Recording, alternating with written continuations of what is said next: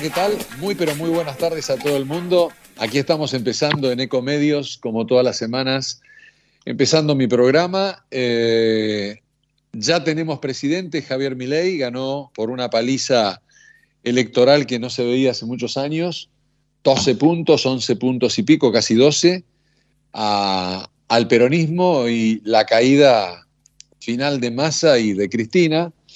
Así que bueno, ahí estamos. Fue una sorpresa, no sé cada uno de ustedes cómo lo vivieron. Yo estaba tomando un café con unos amigos acá en la esquina de mi casa y nos empezamos a enterar que había una diferencia de, de mi ley de tres puntos, cuatro puntos, que después de la una de la tarde, que después se iba achicando, hasta que finalmente yo estaba con una persona que tenía un contacto muy, muy importante, y me miró y me dijo a las cuatro y cinco menos cuarto de la tarde, me dijo, hay ocho puntos de diferencia y me lo dice alguien del oficialismo. Yo la verdad es que no lo podía creer, ninguno, éramos tres en la mesa, dijimos, no, no puede ser, que esto que el otro, bueno. Y nos tuvimos que levantar a las corridas del café para irnos a ver por televisión porque ya Massa estaba admitiendo la derrota muy temprano. Así que eso fue el ascenso de una persona que hace dos o tres años lo subestimaron, eh, se le reían prácticamente de todas las las primeras apariciones y durante largo tiempo en televisión, lo enfrentaban, peleaba contra todos y después de a poco fue ganando, fue ganando ese espacio. Yo me acuerdo que una vez corriendo en Palermo, estaba, había terminado de correr, estaba elongando, como si les dijera Libertador frente a la, a la Embajada de Estados Unidos, más o menos. Y de pronto empezó a entrar gente, y se habrán juntado 100, 200 personas, y era para un discurso de Javier Milei. Ese era, ese era el tamaño de la gente que lo seguía a Javier Milei hace dos años, dos años y medio, más o menos. Después se, llenó un poquito más, pero habría no más que 300 personas. Estaba hablando, era un sábado a las 3, 4 de la tarde. Ese, ese fenómeno que Javier Milei y los libertarios, ahora, y como dijo Milei, ganaron por primera vez, creo que en el mundo, una elección y bueno, y ya está tomando decisiones. Hoy vamos a hablar con Bernardo Vázquez, sabe un montón. Es un periodista que estuvo en Olé, que estuvo, luego empezó en el periodismo deportivo, escribió un libro sobre, sobre el deporte, después se fue al cronista y ahora está escribiendo para, para Clarín, está siguiendo muy de cerca todo lo que tiene que ver con la política. Eh, hay ahí algunas decisiones que me llaman la atención con algunas, eh, con alguna pérdida, entre comillas, ¿eh? de poder de Villarruel, la, vicepresidenta electa, frente a Guillermo Franco, que es su hombre de confianza. Trabajaron juntos en Corporación América.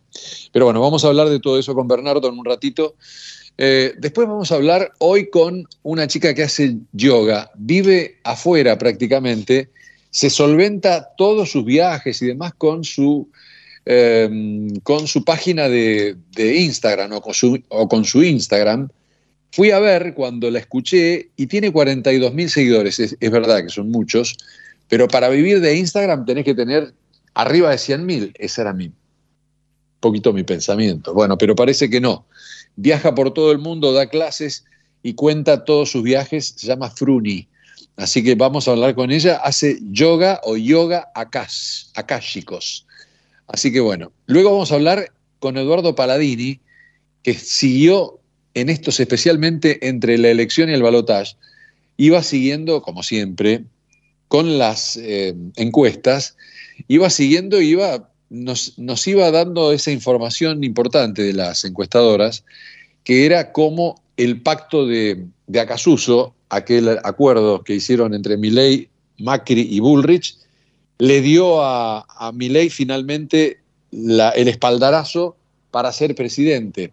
Ahí está también Macri ahora eh, tallando fuerte con los nombres y todo lo demás. De eso vamos a hablar con Paladini y con Vázquez. Y, em, y también imagino yo Macri trabajando para él, para la FIFA, ahora está de viaje, para tratar de escalar cuanto más se pueda en la FIFA hasta llegar a ser presidente y también en la AFA. Está el tema de Scaloni, que se quiere ir. Ese tema de Scaloni dicen que es una cuestión de dinero, también porque Massa pidió una foto que Tapia les pidió al plantel y el plantel, obviamente con la voz del líder Messi dijeron que no, así que bueno, apretaron mucho a, a, a Scaloni, todo eso hizo presión luego del monumental triunfo en el Maracaná de Argentina 1, Brasil 0. Después vamos a hablar con, eh, con María de los Ángeles Arioni, me enteré, la, cuando la invitamos me enteré de algo muy lindo que es de Bolívar, tiene, es de mi pueblo, tiene una, un negocio de flores, eh, síganla en Instagram, es Delta Boutique de Flores, es maravilloso y tiene una historia divina. Yo creo que este programa se está convirtiendo en un programa de actualidad y de historias. La de María de los Ángeles es, o de Mary es divina. Vamos a hablar porque ahí tenía un amor con las flores que no, no, no fue correspondido hasta que falleció su abuela. Una historia que nos va a contar. Y luego vamos a hablar con Rafaela Rubín. Eh, Rafaela Rubín habla de energía, de prosperidad, ayuda a potenciar la prosperidad y en Instagram es Feng Shui Rafaela. Así que vamos a hablar con todos ellos mientras saludo y agradezco primero a Javier Martínez en la operación técnica, y a María, a, Gonza Benítez Cruz en la producción. Gonza, ¿cómo andás? ¿Cómo estás, Macu? ¿Todo bien?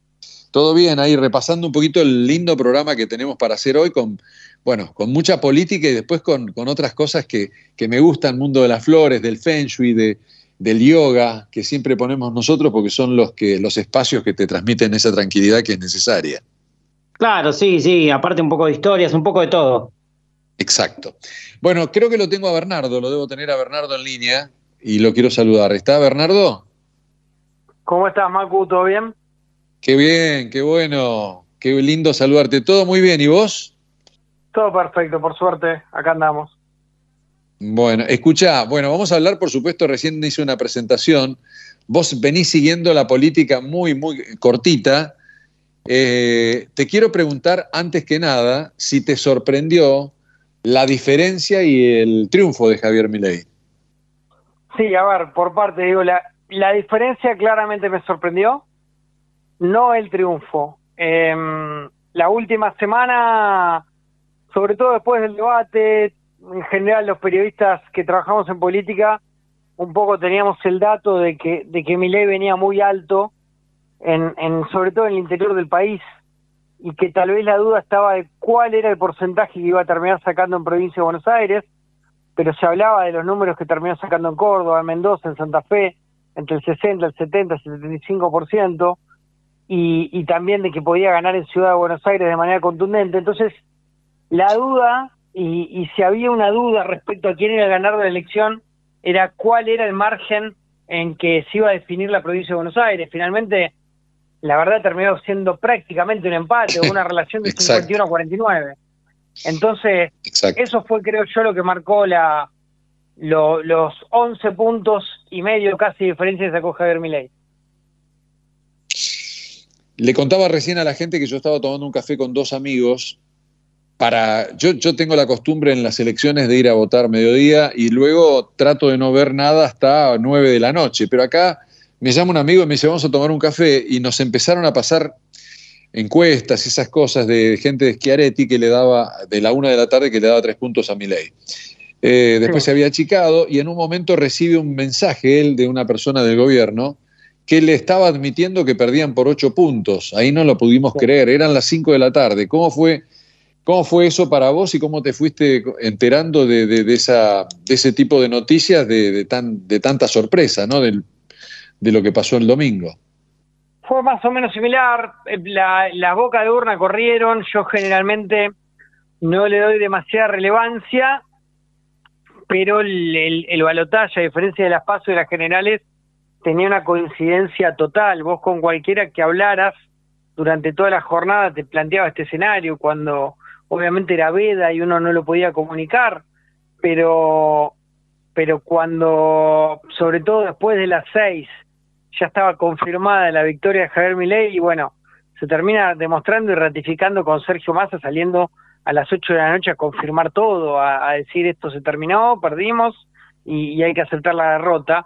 Eh, obviamente me, generaba sorpresa los números que estaba escuchando porque, porque se empezaba a hablar de por lo menos una diferencia de arriba de 6 puntos y, y esa diferencia de 6 puntos era un, en los hechos un 53 a 47 que después termina siendo un, un 56 casi a un 44. Entonces, sin lugar a dudas, 12 puntos es, es un número muy contundente, o casi 12 puntos, que me da la sensación le permiten a Milei empezar la gestión de otra manera. Porque tal vez si el margen hubiera sido más chico, eh, la, la cosa estaría más dividida y, y, y no tendría la, la posibilidad de, marcar y de plantear, miren, gané con 14 millones y pico de votos, es un montón, y, y, y sin dudas ese tipo de apoyo me parece que lo van a fortalecer. Por supuesto, por supuesto, le dan, le dan otro, otro perfil a sus primeros, por lo menos a su primer año de, de gestión. Eh, me acuerdo que hiciste una nota en enero de este año, Bernardo, lo, le escribí a Milei, yo estaba en Pinamar haciendo mi programa de radio, te escribí luego a vos en privado, eh, y le, lo felicité a Javier y le dije, mira qué impresionante la nota que, te hicieron en... Eh, me acuerdo que yo, yo no leo por papel, pero estaba en Innsbruck, que voy siempre a tomar café, y en Innsbruck compran el diario papel. Entonces la leí ahí, tenía como una doble página. Me dice Javier, ah, ¿te gustó? Si querés que hablemos, bueno, y lo llamé y hablamos ese domingo. Ahí quedamos en que él venía a visitar Pinamar y bueno, vino a mi programa el 20 de enero. Eh, ¿Qué, ¿Qué, viste de aquella conversación tan profunda que tuviste hablando de política con Milei a este Milei de estos días? Mira, Milei en aquel momento creo que el título de la nota que hicimos en Clarín fue eh, muy, exagerado, como muy, muy al estilo de Milei. La solución para Juntos por el Cambio sería que yo me muera. Bueno, eh, sin, sin, llegar a, sin llegar a esos niveles de, de, de títulos, insisto, muy, muy al estilo de Milei, eh, la verdad que el tiempo termina demostrando que, que Javier Milei terminó siendo un, un arma de destrucción masiva para Juntos por el Cambio primero, y después para el kirchnerismo también, ¿no? Porque pues se hablaba de, de, de esta cuestión de, de que Milei, y, y, yo en parte adhería, de que Milei había sido funcional al kirchnerismo durante buena parte de la campaña, durante las pasos, durante las generales, y muchos les contaban que no iba a tener la fuerza para ganar la masa, y después Milei terminó demostrando que, que lo suyo iba en serio y que, y que el nivel de adhesión de votos que tuvo le permitió también terminar, por lo menos electoralmente, con esta experiencia de kirchnerismo y con, con la posibilidad de un candidato muy sólido como era Sergio Massa, un candidato muy, muy potable para mucha gente. Eh, pero, pero sin lugar a dudas la diferencia que termina logrando es abrumadora y, y, fue muy importante todo lo que hizo en la, en la PASO para después en la general validarlo y en, y en, la, y en el balotaje ya instalado como única oposición lograr un resultado muy contundente. Bernardo, eh, ¿te parece que la, el pacto de Acasuso, o sea, el acuerdo con Macri, con Bullrich, fue algo decisivo en él? ¿Cómo, cómo leíste eso y, cómo, y qué te parece que puede hacer ahora, de ahora en más, con el armado de los equipos que está ocurriendo? Yo creo que fue algo importante, sin duda la, la aparición de Macri, sobre todo porque Bullrich ya venía en la escena, la aparición de Macri y el apoyo de Macri a Milei para un sector del electorado del PRO que es muy importante, valida esa, ese voto. Eh, creo que Macri le aportó mucho, Bullrich también, sobre todo en lo que tiene que ver con fiscalización. No obstante, creo que el triunfo es de Milei eh, y, y los votos probablemente, incluso sin Macri, sin Bullrich, tal vez Milei hubiera ganado y con autoridad.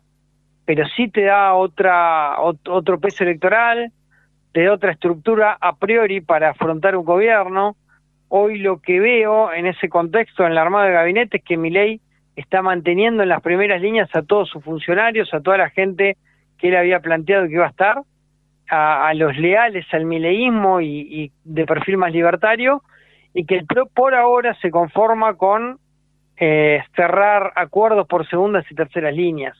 Veremos en qué termina eso, porque creo que puede llegar a originar tensiones, ya algunas se vieron, la verdad los diálogos que se dan entre, entre libertarios y el PRO se, restringen solamente a las charlas entre Macri y Milei, no hay otros funcionarios que tengan contacto prácticamente.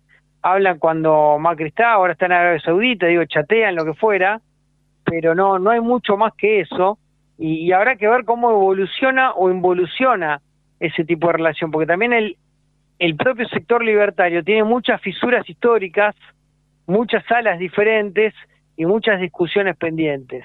Como vos contabas recién, hablabas de Victoria Villarroel, de Guillermo Franco, eh, también está Karina Milei, su rol, que genera algún tipo de, inquietud en otro sector del espacio.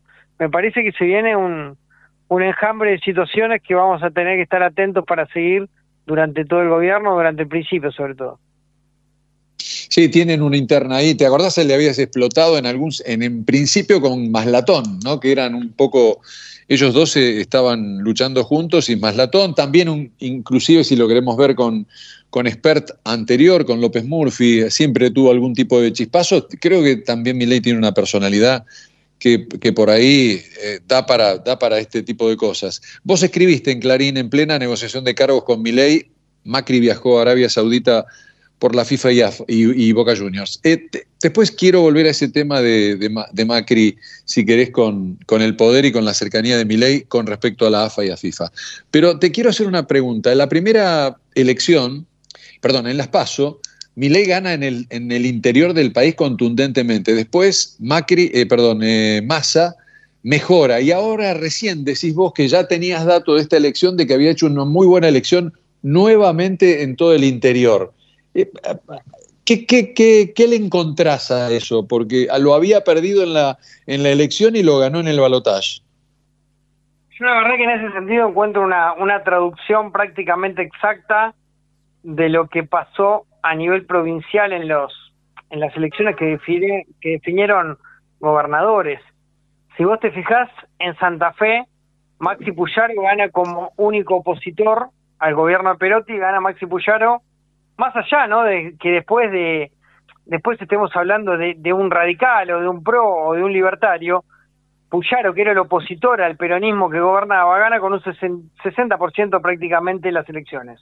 Milei saca el otro día 63% en todo Santa Fe, un número bastante similar. Si te fijas, había sacado Lewandowski el 30% de Santa Fe, Massa saca un 34-35%. Son elecciones muy eh, muy parecidas las que las que terminan sacando los dos. Bueno, en, en ese contexto, en Córdoba tal vez, que es el, el otro foco importante del interior, con un 8% de padrón total, Santa Fe tiene un número muy parecido, creo que es un 7%. Bueno, en Córdoba se da una situación bastante similar porque los el 75% de votos que saca Milei tienen buena parte, mucha relación con el 80% de los votos que sacan en las elecciones para gobernador tanto Yarlora, que representaba el izquierdismo, como Luis Juez, que representaba Juntos por el Cambio. ¿Qué quiero decir con esto? que ese voto, el voto izquierdista era claramente antiquillerista y que el voto de Juntos por el Cambio naturalmente también era antiquillerista. Entonces, ese escenario nos permitía ver que ahora, con una oposición sola jugando, en esas provincias, en Córdoba, en Santa Fe, y ni hablar en Mendoza, donde sacó un 70%, 71%, y donde también las elecciones mendocinas, los, los ganadores o los dos primeros han sido dos representantes del PRO o del radicalismo, como Cornejo y de Marchi, y daba la sensación de que se iba a repetir ese escenario, y que más iba, si crecía iba a crecer muy poquito. Y estamos hablando de las tres provincias más importantes del país después de la provincia de Buenos Aires y de la ciudad. Creo que esa es la lógica, se regionalizó toda la elección en el balotaje. ¿Y cómo entendés lo de provincia de Buenos Aires? Casi el empate técnico, hablamos de un un punto 49 creo que, es la diferencia. Pero bueno, hay masa para tener posibilidades, tenía que sacar arriba de 10 de diferencia. A mí me sorprendió, me sorprendió por completo, la verdad. Eh, imaginaba que más iba a ganar, imaginaba que, que Milei podía estar por encima del 40%, pero no, no casi pegado al 50% como estuvo. Si nos fijamos también, hay, hay una sensación que queda que nunca vamos a poder saber si, si hubiera sido así o no eh, que si se unían juntos por el cambio y la libertad avanza, en la general, tal vez le hubieran quitado la gobernación a Axel Kicillof. Eh, si uno de los dos hubiera claro. candidato. Pero ¿quién hubiera, quién te parece que hubiera ido como candidato a presidente? ¿Quién ganaba esa interna? ¿A gobernador decís? No, eh, eh, no la inter primero lo eso es lo que proponía mi ley, de hacer una interna entre Macri y él y, y, unirse, ¿no? Con Patricia Bullrich. Sí, era muy difícil después de las PASO, pero las PASO vos habías tenido a, Carolina Píparo, a Néstor Grindetti y, a Diego Santilli también, que había sacado un montón de votos, eh, con entre los dos habían sacado algo así como un 57% de los votos entre las dos fuerzas. Ah, vos te referís a provincia de Buenos Aires, ok, ok. Claro, lo que digo es, en provincia de Buenos Aires, ya llegabas a la general con más de un 50% de, de apoyos que, que probablemente le hubieran permitido ganar la elección al candidato que fuera, si hubiera sido Grindetti o si hubiera sido Píparo. Claro, o Píparo. En, ese contexto, tal vez le podrían haber ganado la elección a ese Kicillof, pero pasa que nadie quiso ceder con, con lógica en parte porque pues todavía estaba el frente abierto de la provincia de Buenos Aires para Juntos por el Cambio, para Libertad Avanza, pero me parece que, que también refleja eso, ¿no? Que, que en la provincia de Buenos Aires también hay un voto opositor muy grande y un voto antikirchnerista, sobre todo en el interior de la provincia, que se hizo muy fuerte. Totalmente. Estamos hablando con Bernardo Vázquez de Clarín, pasó por cronista, pasó por Olé. Ahora después voy a ir a ese fanático, a ese conocedor del deporte que sos vos, que hiciste un libro también, hablando un poquito del tema del fútbol. Pero te hago la última película, eh, pregunta. ¿Cómo te imaginás a Milei presidente? El otro día se bajó, saludó a unos chicos, ya dijo que va a trabajar desde Olivos y va a tener su oficina, vivir y, tener su oficina ahí. Eh, por ejemplo, el otro día yo tuiteé, no sé si vos me seguís en Twitter, no, no, no lo tengo, pero yo tuiteé eh, antes de, que ganara la elección, dije, che, el 20 de, enero de este año viniste, o sea, anoche, eh, Javier Milei, viniste a mi programa de radio en Pinamar, si ganás venís, y él me responde, no lo robé, eh, y él me responde, obviamente, en grande. Es decir, está como, tiene esa cercanía. ¿Cómo lo ves como presidente? Lo veo exactamente igual al Milei de siempre. Eh, no, no lo veo en ese sentido con, con diferencias. El Milei que conocemos los que estamos en medios hace años, porque Milei no deja de ser un producto de los medios también, un divulgador económico, pero que, que en algún sentido fue un panelista como, como me ha tocado a mí o me toca a mí ser en televisión o, o, o tal vez parte de, programas como los que has conducido vos en millones de ocasiones. Entonces, eh, creo que es el Miley de siempre. Yo no, no veo un Miley distinto, si bien va a tener que tener ciertos recaudos a la hora de moverse. Hay cierta preocupación en, la gente que trabaja en seguridad porque lo ve demasiado desprovisto de seguridad. Es algo que tal vez ya siendo electo siendo presidente en ejercicio tenga que ajustar un poquito, pero pero bueno, después es, todo tal cual vos, vos decís. Y lo que tiene que ver con la gestión, yo lo veo bastante pragmático, lo veo dispuesto a tomar decisiones en ese sentido, en ese pragmatismo, más allá de, su propia convicción a veces. Eh, la, tal vez la coyuntura obliga a tomar una decisión que él no está del todo conforme, pero, pero bueno, lo obliga a tomarla y, él la toma. Me parece que, que vamos a ver un Milei eh, por ese lado. Bueno, y me gusta mucho esa admiración que le tiene Milei y cómo lo escucha Macri. Y la pregunta es ahora a Macri. A mí me parece que Macri va a intentar eh, meterse en la AFA más si gana la elección en Boca. Y eh, tengo datos que él quiere ser presidente de la FIFA. Quiero saber qué pensás de todo esto, Bernardo. Sí, creo que Macri juega varias puntas en ese sentido. Creo que está atento a la política nacional, pero también le, apasiona la política deportiva y su rol en FIFA no, no es una pavada, es un rol importante, ahora está en FIFA en, en Arabia Saudita precisamente cumpliendo funciones por FIFA y también en busca de, de apoyos, entiendo, del exterior para Boca, si es, si es vicepresidente con Andrés Ibarra como presidente.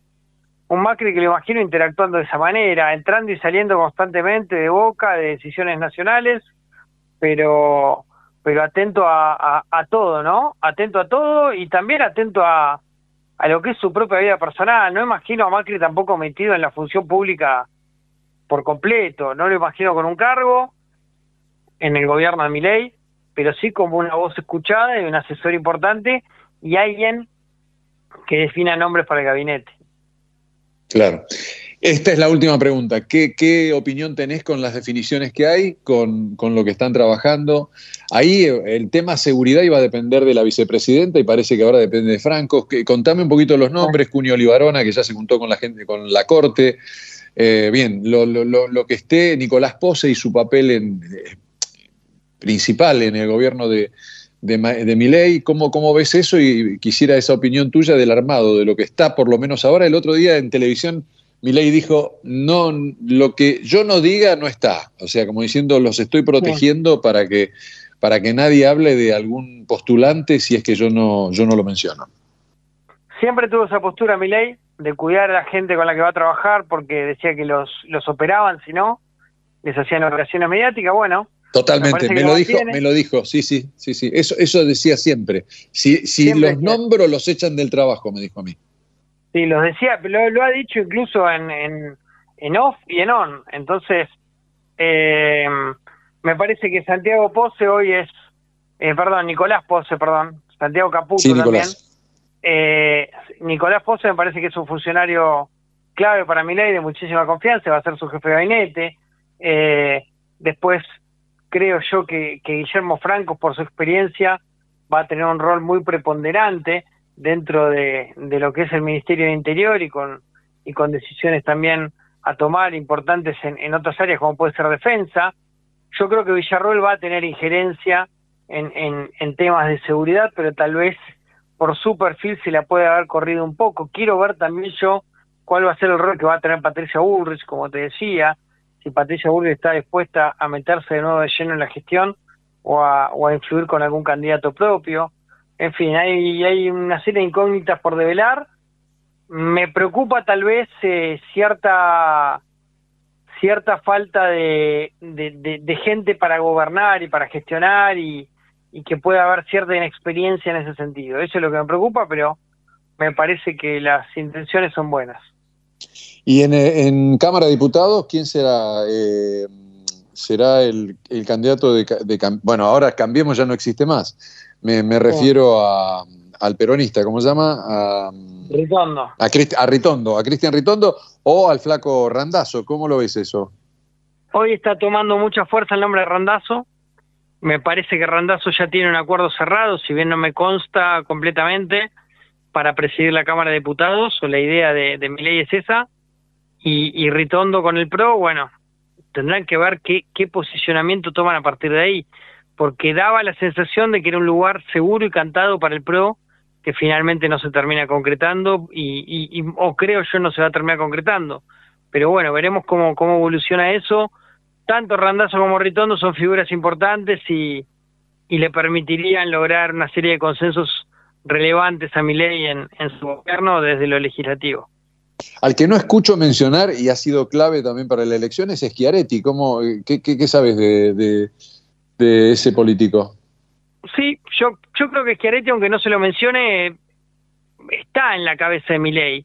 Y que haya habido una negociación con Randazo, que exista esa negociación, tiene que ver con eso. Randazo fue el candidato a vicepresidente de Schiaretti. Me parece que Schiaretti puede llegar a aportar, tal vez incluso sin mostrarse demasiado, en la conformación de, de diferentes de diferentes eh, referentes o, o cuadros políticos pueden integrar las filas de, gobierno de Miley. Creo yo que es, es alguien para tener en cuenta desde algún cargo, no, no desde algún cargo, sino desde su voz tal vez de, consejero, me parece a mí. Bernardo, te agradezco la atención, muchísimas gracias, como siempre un placer eh, escucharte. Dale, Marco, un abrazo. Abrazo, querido. Bernardo Vázquez, de Clarín, hablando con nosotros sobre el tema importante de los argentinos, las elecciones y la presidencia de nuestro nuevo presidente Javier Milei. Ya volvemos. Ecomedios.com AM1220. Estamos con vos. Estamos en vos. Podés vernos en vivo en ecomedios.com. Ecomedios.com. Contenidos audiovisuales. Conectate con nosotros. Contestador 5 254 2353. Impulsamos el desarrollo del país. DESA, energía que transforma. En Grupo Arcor tenemos el propósito de hacer accesibles las tendencias en alimentación para que todas las personas podamos vivir mejor. A través de una gestión sustentable, innovamos para llevar alimentos de calidad a más de 100 países. Arcor, mirando al futuro desde 1951. ¿Necesitas más concentración y memoria? Empezá con Vago Más activamente, un nuevo suplemento vitamínico que te ayuda a potenciar tu rendimiento mental, con ingredientes naturales que ayudan a tu memoria, mantiene tus niveles de concentración y mejoran tu capacidad de aprendizaje. Vago Más, más vos. Vacía y cepilla los recipientes que acumulen agua. Tira agua hirviendo en desagües y rejillas y coloca mosquiteros. Juntos podemos prevenir el dengue. Más información en buenosaires.gov.ar barra dengue. Buenos Aires Ciudad. Sábanas, acolchados, frazadas, Casablanca, con la calidad que nos caracteriza. Casablanca es parte de tu vida. Seguinos en Instagram en casablanca.oficial o podés mirar todos nuestros productos en www.casablancablanquería.com.ar. La inseguridad golpea a toda la provincia de Buenos Aires. Acá, en Vicente López, tenemos la convicción de combatirla todos los días. Por eso desde hace años venimos sumando tecnología a favor de la seguridad porque cuantas más cámaras y puntos seguros tengamos, más rápido podemos prevenir y actuar ante los delitos. Tu seguridad, nuestra prioridad. Vivamos Vicente López. OSDEPIM, la obra social de empresarios profesionales y monotributistas, cuenta con más de 50 años de trayectoria, más de 400.000 afiliados, más de 20 sucursales en todo el país y centros médicos propios en la ciudad autónoma de Buenos Aires, Gran Buenos Aires e Interior. OSDEPIM es una de las obras sociales más elegidas del país por ofrecer una cobertura médica de calidad a precios accesibles y la más amplia experiencia en el cuidado de la salud. A veces no sabemos de dónde vienen los dolores. Lo que sí sabemos es con qué se van. Su efectiva fórmula con paracetamol más diclofenac alivia rápidamente los dolores de todos los días. Si te duele, Anaflex.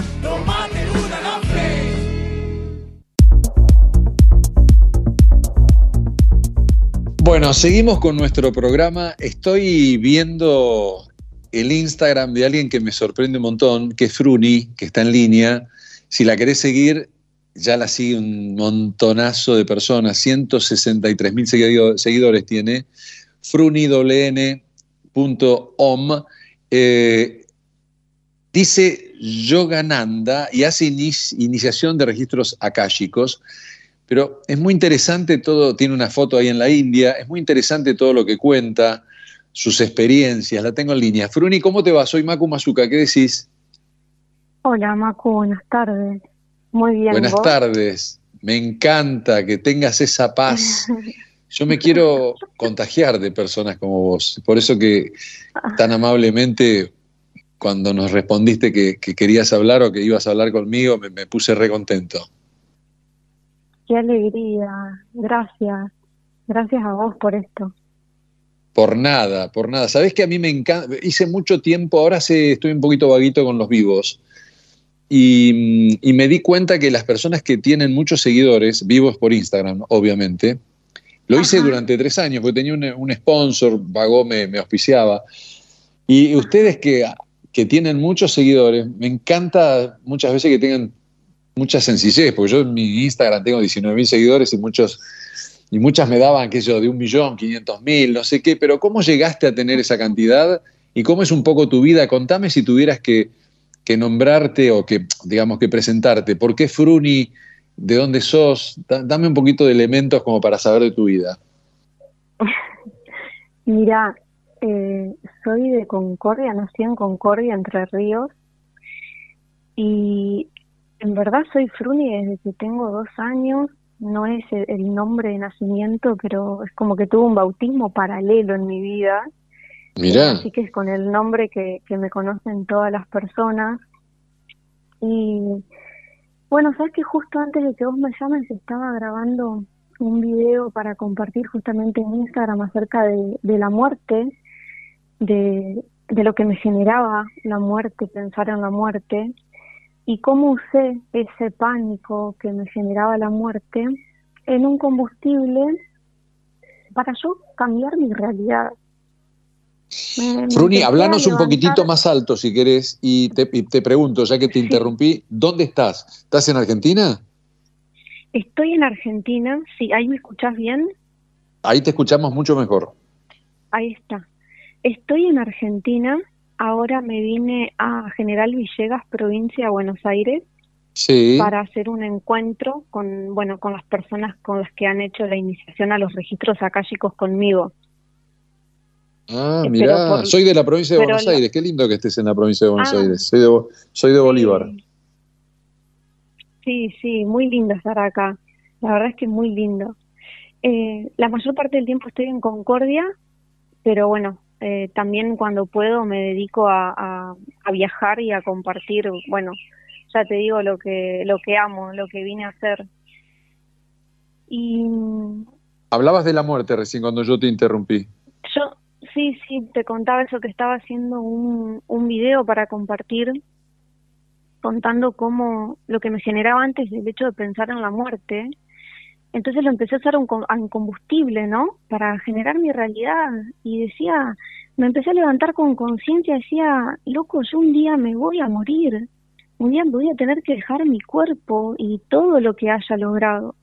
Entonces me empecé a hacer muchas preguntas y creo que, que hay un creador que se encarga de responder esas preguntas y, y encontré, empecé a encontrarle mucho sentido a la vida entonces empecé a, descubrir cuál era mi misión, descubrí para qué vine, qué es lo que tengo que hacer, qué es lo que tengo que compartir, qué es lo que tengo para dar, la cantidad de cosas que tenía yo para reformarme de mi realidad que no me gustaban.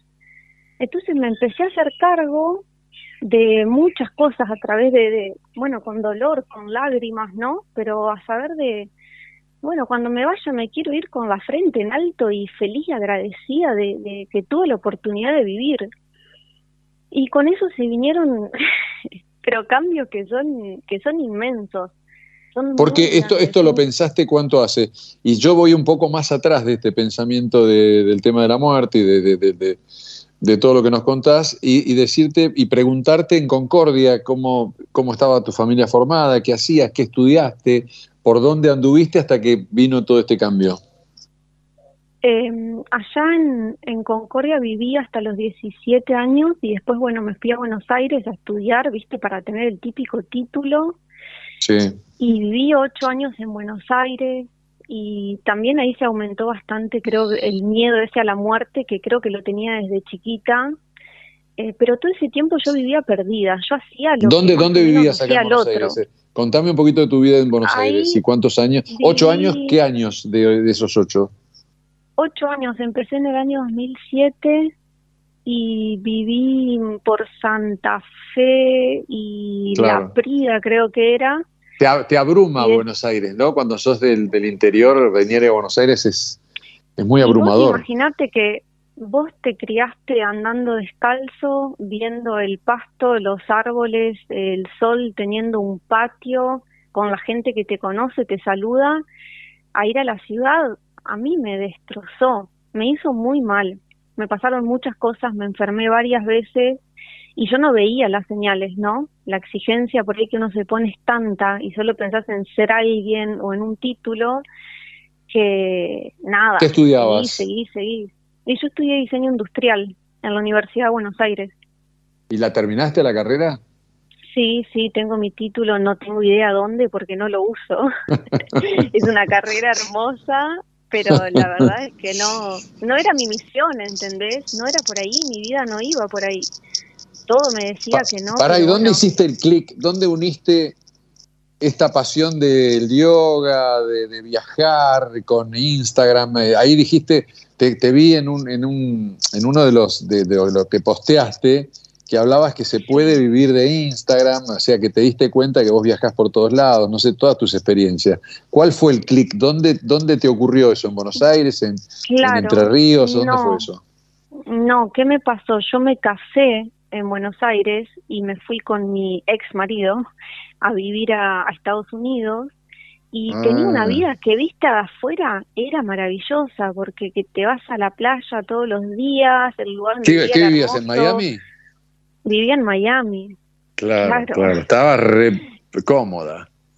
Pero eh, cómoda pero vacía, pero pobre, ¿entendés? Que, que uno no lo ve, vos no lo ves y, y, cuando estás ahí no te das cuenta, porque podés salir, porque te comprás, porque viajás, porque todo, pero era bastante ficticio, mi vida no, no tenía un protagonismo, yo solo seguía... Para acá también estoy entendiendo que me estás hablando de tu vida personal también, porque después te separaste, o sea, no tenías una contención tal vez, ¿no?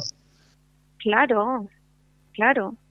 ¿Entendés? Era seguir la corriente y, y bueno, no sé, y pensar que, que estás bien o que la vida era eso y ya. Y, y logré tener mucho, pero no por mi propio esfuerzo, sino por, por otro, por el afuera o bueno, por acompañar, pero eso Claro. tenía un gran vacío. ¿Y vos, traba- vos trabajabas ahí en tiempo- Miami o no?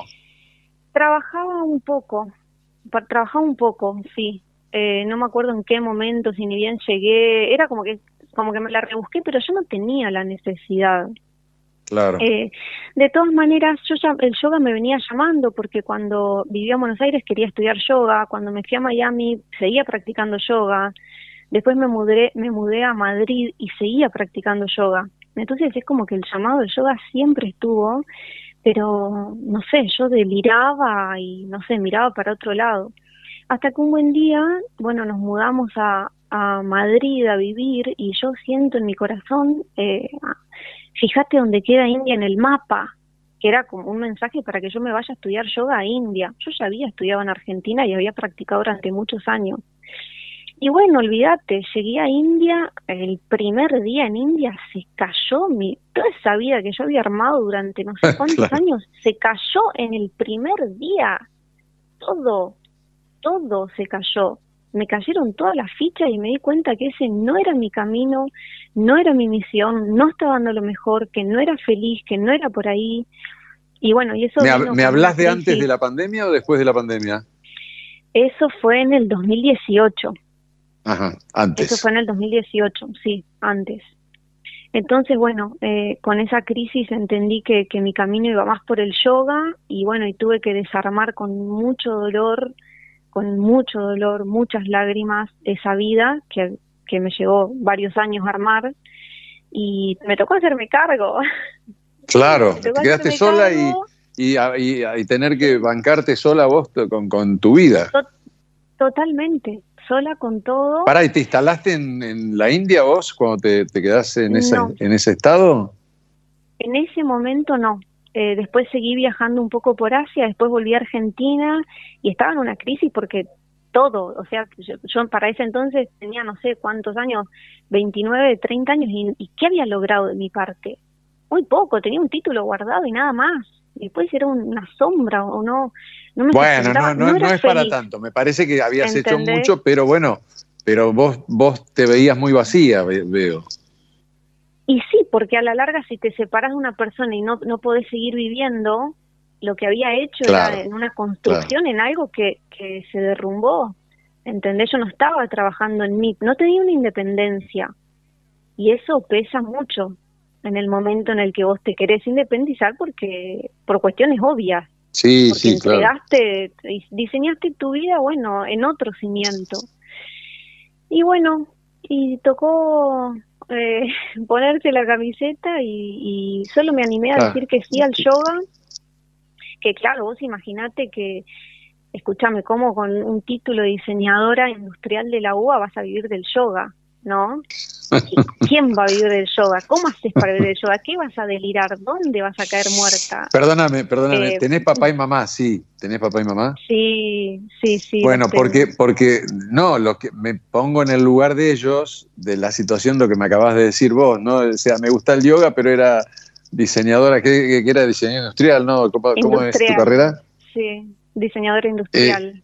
Perdón, sí, de industrial. No, bueno, te cuento algo personal y familiar. Yo tengo tres hijos. Mi hijo más grande tiene 29 años y ahora es panadero, o sea, con su novia pastelera pusieron, le va re bien. Pero el tipo estudió, el tipo estudió, yo me jugué toda la vida para pagar unos colegios de la puta madre y el tipo, eh, viste, amó, de pronto la pegó con el pan, ¿me entendés? O sea, y el Sí. otro día lo fui a ver a su panadería, venden todo por Instagram, arroba panbarro, por si alguien está escuchando y le interesa. Eh, y cuando estaba amasando me mira y me dice, te querés matar, ¿no? claro, porque estudió otra cosa, hicimos un esfuerzo, pero eh, nada, se me fue la cabeza a tus padres, perdón. Te juro que sí. Y, y entiendo con todo el amor de padres, ¿no? Pero bueno, no Bueno, lo- padres, de era todas formas, igual lo que nosotros queremos como papás es que los hijos sean felices, con lo cual, si a vos te hace feliz eso, seguramente tus padres te están apoyando. pero totalmente, ellos felices, felices porque encontré lo que, lo que buscaba en esta vida. Y bueno, la cuestión fue que solo me, tenía que animar y... Para, ¿y cómo empezaste en Instagram y ¿eh? cómo empezaste a viajar? Y después contame lo de Villegas y lo, la, la, energía esta akáshica, no sé cómo, que, explícanos. Mira, yo estaba en Concordia, casi depresiva, pesaba 35 kilos. Uh. imaginate lo que fue para Después mí. Después de, de, Miami, de, de, Madrid, todo eso, te fuiste y te, deprimiste ahí, no te puedo creer. Claro, me hice hice mi duelo ahí y bueno, y yo no podía mover mi cuerpo estuve sola, no no quería mucho salir porque estaba mi, estaba tan triste que mi, salud física quedó muy mal. Claro. no tenías pareja, nada, estabas sin, sin pareja. No, no no tenía y tampoco quería, apenas podía con mi vida como para tener una pareja. Tenía que resolver mucho. Entonces dije, bueno, escucha, eh, si a mí me pasó todo esto ahora es porque yo tengo las herramientas y a través del yoga voy a salir adelante. Así que ahí con extremado dolor, mi cuerpo no se podía quedar recto, ¿eh? Del dolor que yo tenía. No era solo que estaba flaquita. Agarré, me puse a meditar y me puse a visualizar cómo quería que sea mi vida. ¿Tan? Yo dije, acá ahora mucho no puedo hacer. no podía comer, no podía tragar comida, pero podía tomar agua. Dije, voy a aprovechar, voy a sanar eh, yo tenía hipotiroidismo, dije voy a sanar el hipotiroidismo, voy a mm, crear mi realidad y voy a usar estos días, listo. Yo sabía que no me iba a morir y, bueno, y empecé a transformar la realidad en la meditación y en la visualización.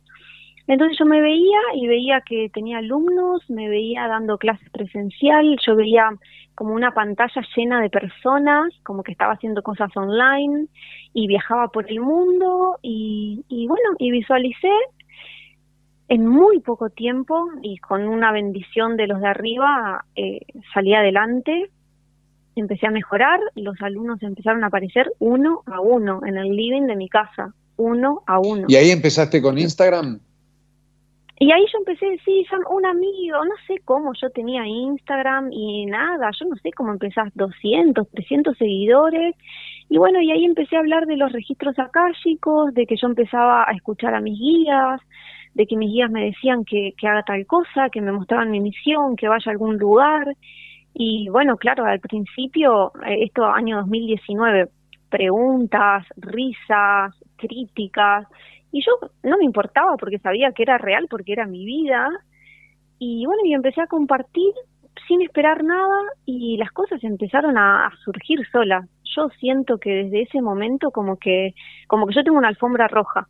¿Viste? Sea donde tengo que ir, yo pongo mi mirada ahí y las cosas se abren, pero de una manera que vos decís, loco, yo no no puedo creer. Mira que estoy hace rato acá, pero a mí me sigue sorprendiendo todo lo que sigue pasando.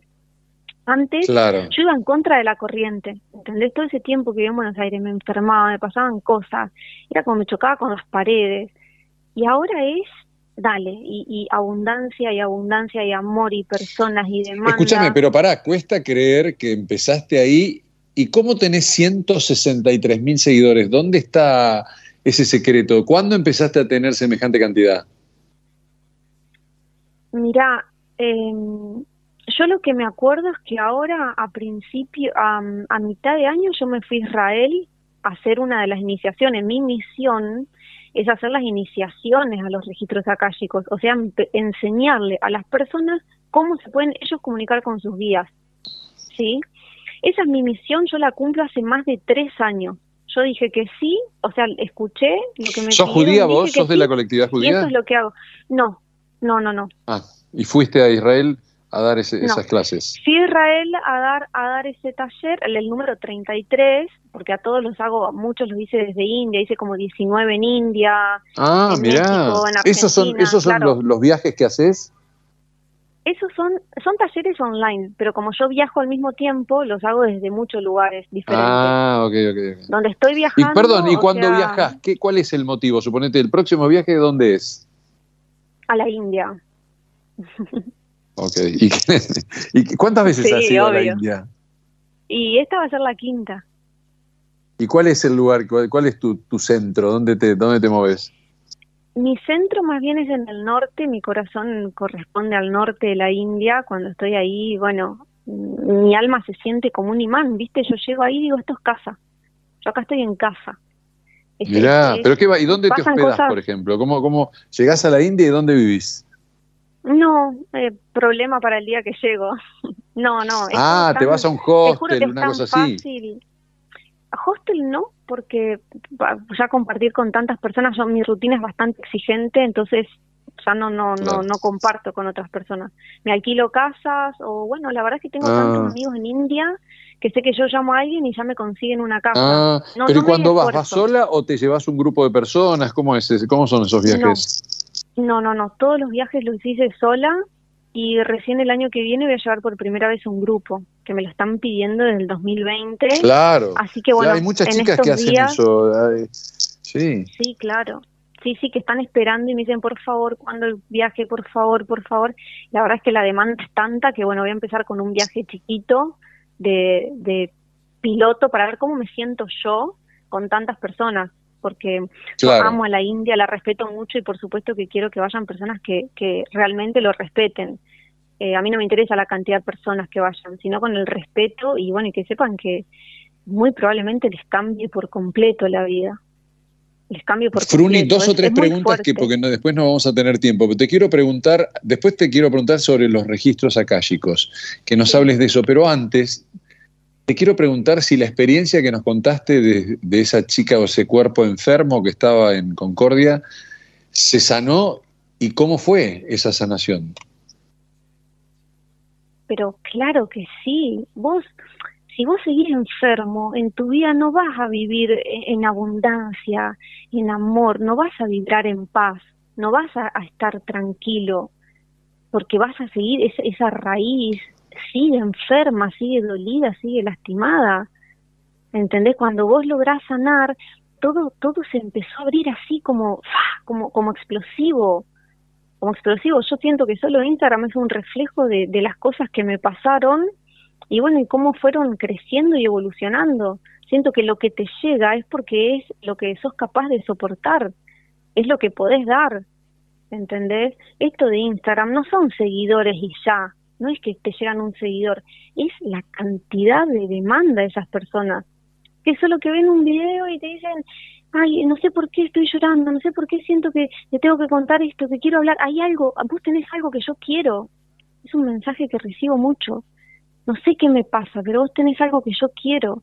Y yo solo siento que esos son, bueno, todos los atributos del alma, ¿entendés?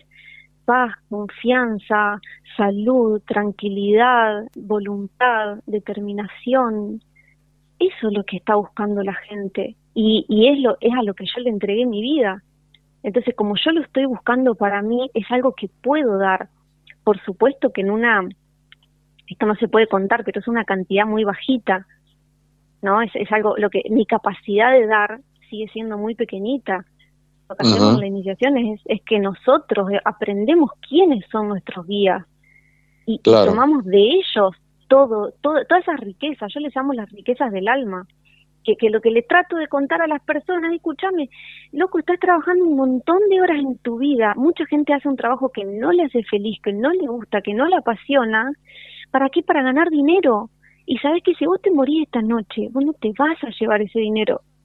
Lo necesitamos, genial, claro que sí, para lo que sea, para comer, para un techo, para, para la vestimenta, para vivir limpio, para viajar, para lo que quieras, genial, pero vos no te vas a llevar el dinero. Lo único que te vas a llevar cuando te mueras son todos estos atributos del alma que no se pueden comprar con dinero. Vos no puedes ir al kiosco, al supermercado y decirle, hola, ¿me das confianza?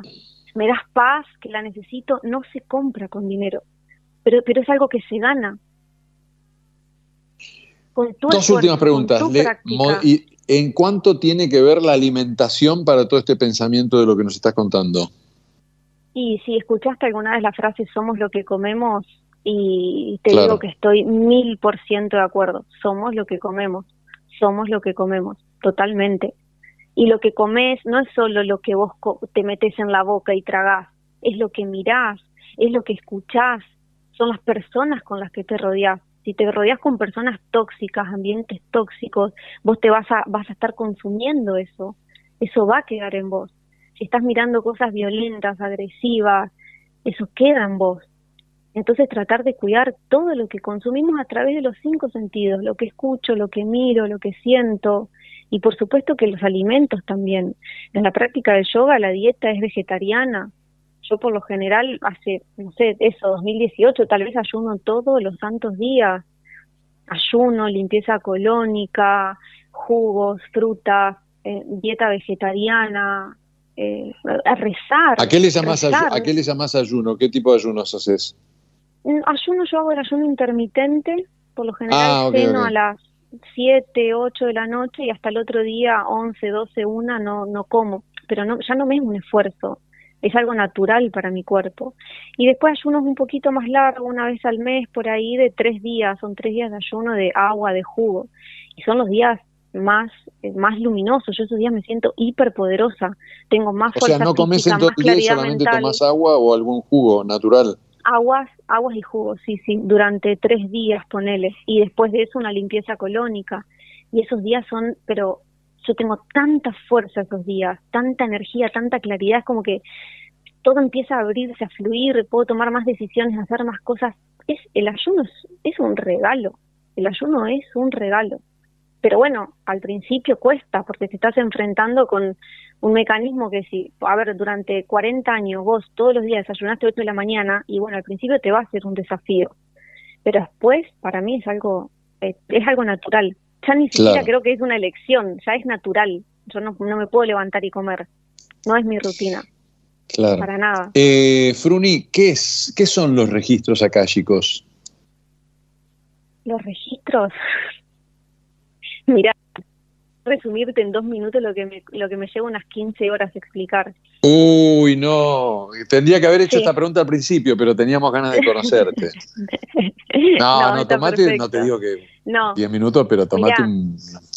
Mira, en, en, en el acaya, el acaya es el éter, acaya es una palabra en sánscrito, es el éter, es el espacio, está toda la información de todas las almas, ¿sí?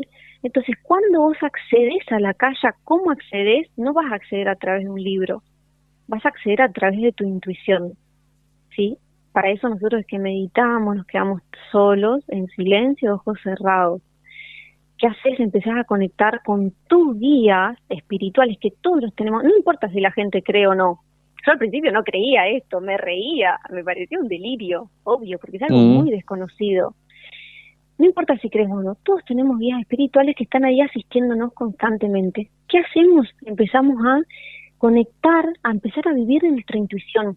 Por eso dejas de equivocarte. O te empezás a equivocar mucho menos, porque ya no haces las cosas que tu ego te dice, quiero esto, es por ahí. No, nos escuchás un mensaje, hace esto, es ahora, espera, date tiempo, en aquel lugar, aquella persona. Todas tus respuestas están ahí.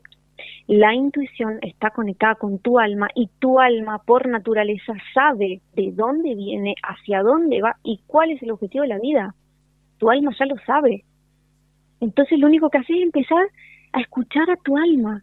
Yo escuché esto la primera vez en India, ahí en 2018, un chico que me dijo yo puedo escuchar a mi alma ay, me dio una envidia, yo decía, ¿cómo es eso? Esto no puede ser real, no puede ser real, pero me puse que yo quería aprender a escuchar a mi alma. Y es lo que hago, es lo que yo vengo invirtiendo los últimos cinco años de mi vida. Pero detrás de esto, detrás de lo que uno pueda ver en Instagram, hay ya un, no te digo que muchos años, pero estos últimos cinco años de entrega, de muchos no, no, para no, mi rutina, mi meditación, mi práctica, mi querer acercarme a mis guías, soy yo la que levanta la mano, ¿cuál es mi misión? ¿Qué es lo mejor que puedo hacer? Y ahí te llega lo que todo tu potencial. Yo siento que eh, los humanos me, me, ayudaron muchísimo, pero lo que me han dado mis guías, cuánto me han empujado, cuánto, cuánta fuerza de voluntad me han dado para levantarme, para hacer, cuánta claridad, es algo, yo ni quiero que, no, yo no necesito que me crean, es algo mágico, es como que todo el sentido de mi vida lo encontré acá. Bueno, es esto, podés vivir de tu intuición, podés vivir de tu alma, podés saber qué tenés que hacer, en qué momento, qué tenés que decir, qué tenés que compartir, e, en todo, en todo lo que vos te imagines de tu vida, en todo, en lo más pequeño. Es por acá, es este lugar, es de esta manera, Ahí está, ahí está la respuesta. En el acaya está la información de todas las almas. La pregunta es que, que, bueno, ¿qué es un alma? Yo le he preguntado a algunos médicos amigos, cuando ustedes estudian medicina, ¿estudian algo sobre el alma? Todos me respondieron que no. Pero escúchame, entonces vos qué sos? La única diferencia entre un cadáver y un ser vivo es que uno tiene el alma, porque el cuerpo tienen los dos. Un cuerpo se va a degradar, el otro va a seguir vivo por un tiempo. Cuando vos te morís es tu alma lo que se va al cuerpo. Cuando vos estás dentro de la panza de tu mamá es tu alma lo que vino al cuerpo. El cuerpo es solo una herramienta, es, es, el lugar, el medio donde vive el alma. Entonces cuando vos recordás que efectivamente sos un alma y que después de dejar el cuerpo esto, la historia sigue, bueno, vos qué querés hacer, acceder a eso, a esa información. Y ahí se te empiezan a, a veces a despertar recuerdos. Yo lo tengo muy delicado. Yo no, no, no ando ahí preguntando cosas. Eh, no, no ando preguntando, no ando preguntando porque, porque la información es vasta. No está solo la información de tu alma, está la información de todos los seres. Y no solo de esta vida, sino que el famoso eterno ahora. Entonces lo puede a mí me gusta tomarlo al cartol en este momento porque las palabras como él explica el eterno ahora es algo maravilloso. El eterno ahora es eso mismo, ¿entendés? El pasado, el presente, el futuro, todo eso que nosotros humanos lo tenemos encasillado así. Hay un eterno ahora y ahí está toda, toda la información. Entonces, ¿qué te digo? Eh, empezar a desarrollar poderes. Fruni, eh, me, encantó tu respuesta pero ya tenemos que cortar, pero, pero es tremendo, es, es, muy inmensa, ¿no? O sea, bueno, eh, yo te propongo lo siguiente. Primero, te agradezco la atención de esta charla tan divina, de esta de que nos cuentes y, de esta conversación. Y eh, yo cuando, por ahí antes de fin de año me gustaría hacer un vivo con vos si vos me das la oportunidad. Hacemos un vivo en Instagram. ¿Te, te parece?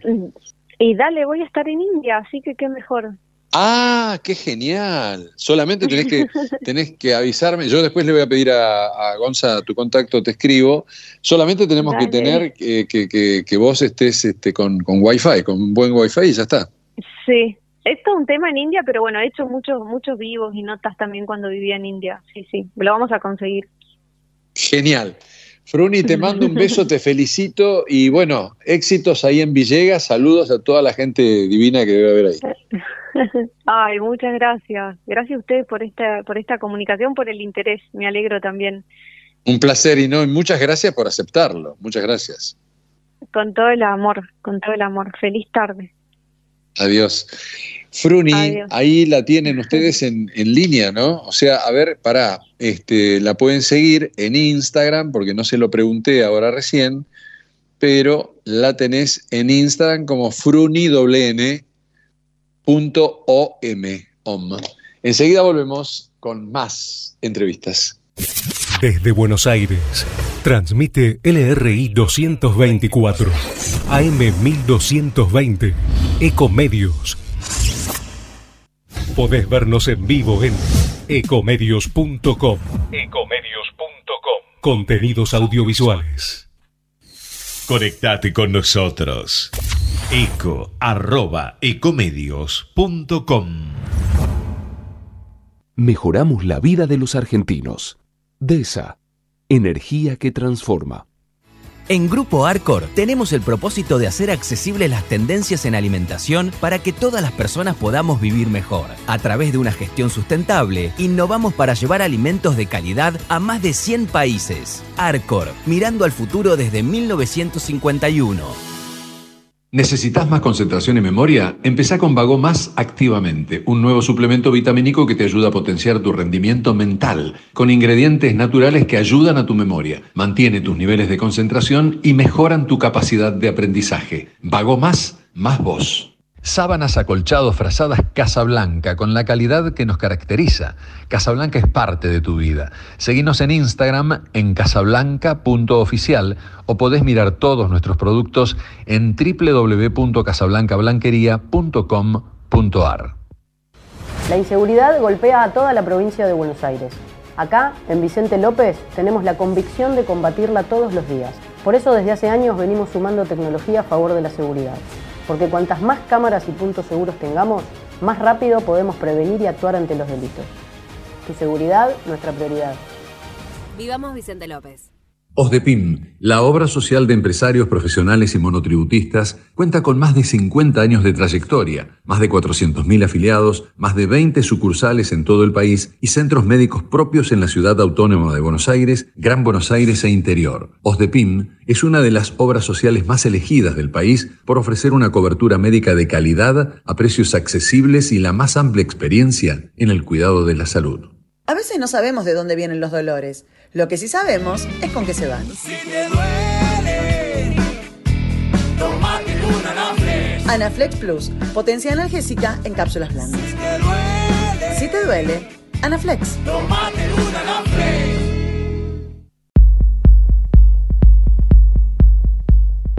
Seguimos con nuestro programa, lo tengo a Eduardo Paladini, amigo y que hace, eh, siempre es tan amable de, decirnos que sí a conversar sobre todo, y, eh, especialmente en política, ya con mi ley como presidente. ¿Cómo andas, Eduardo?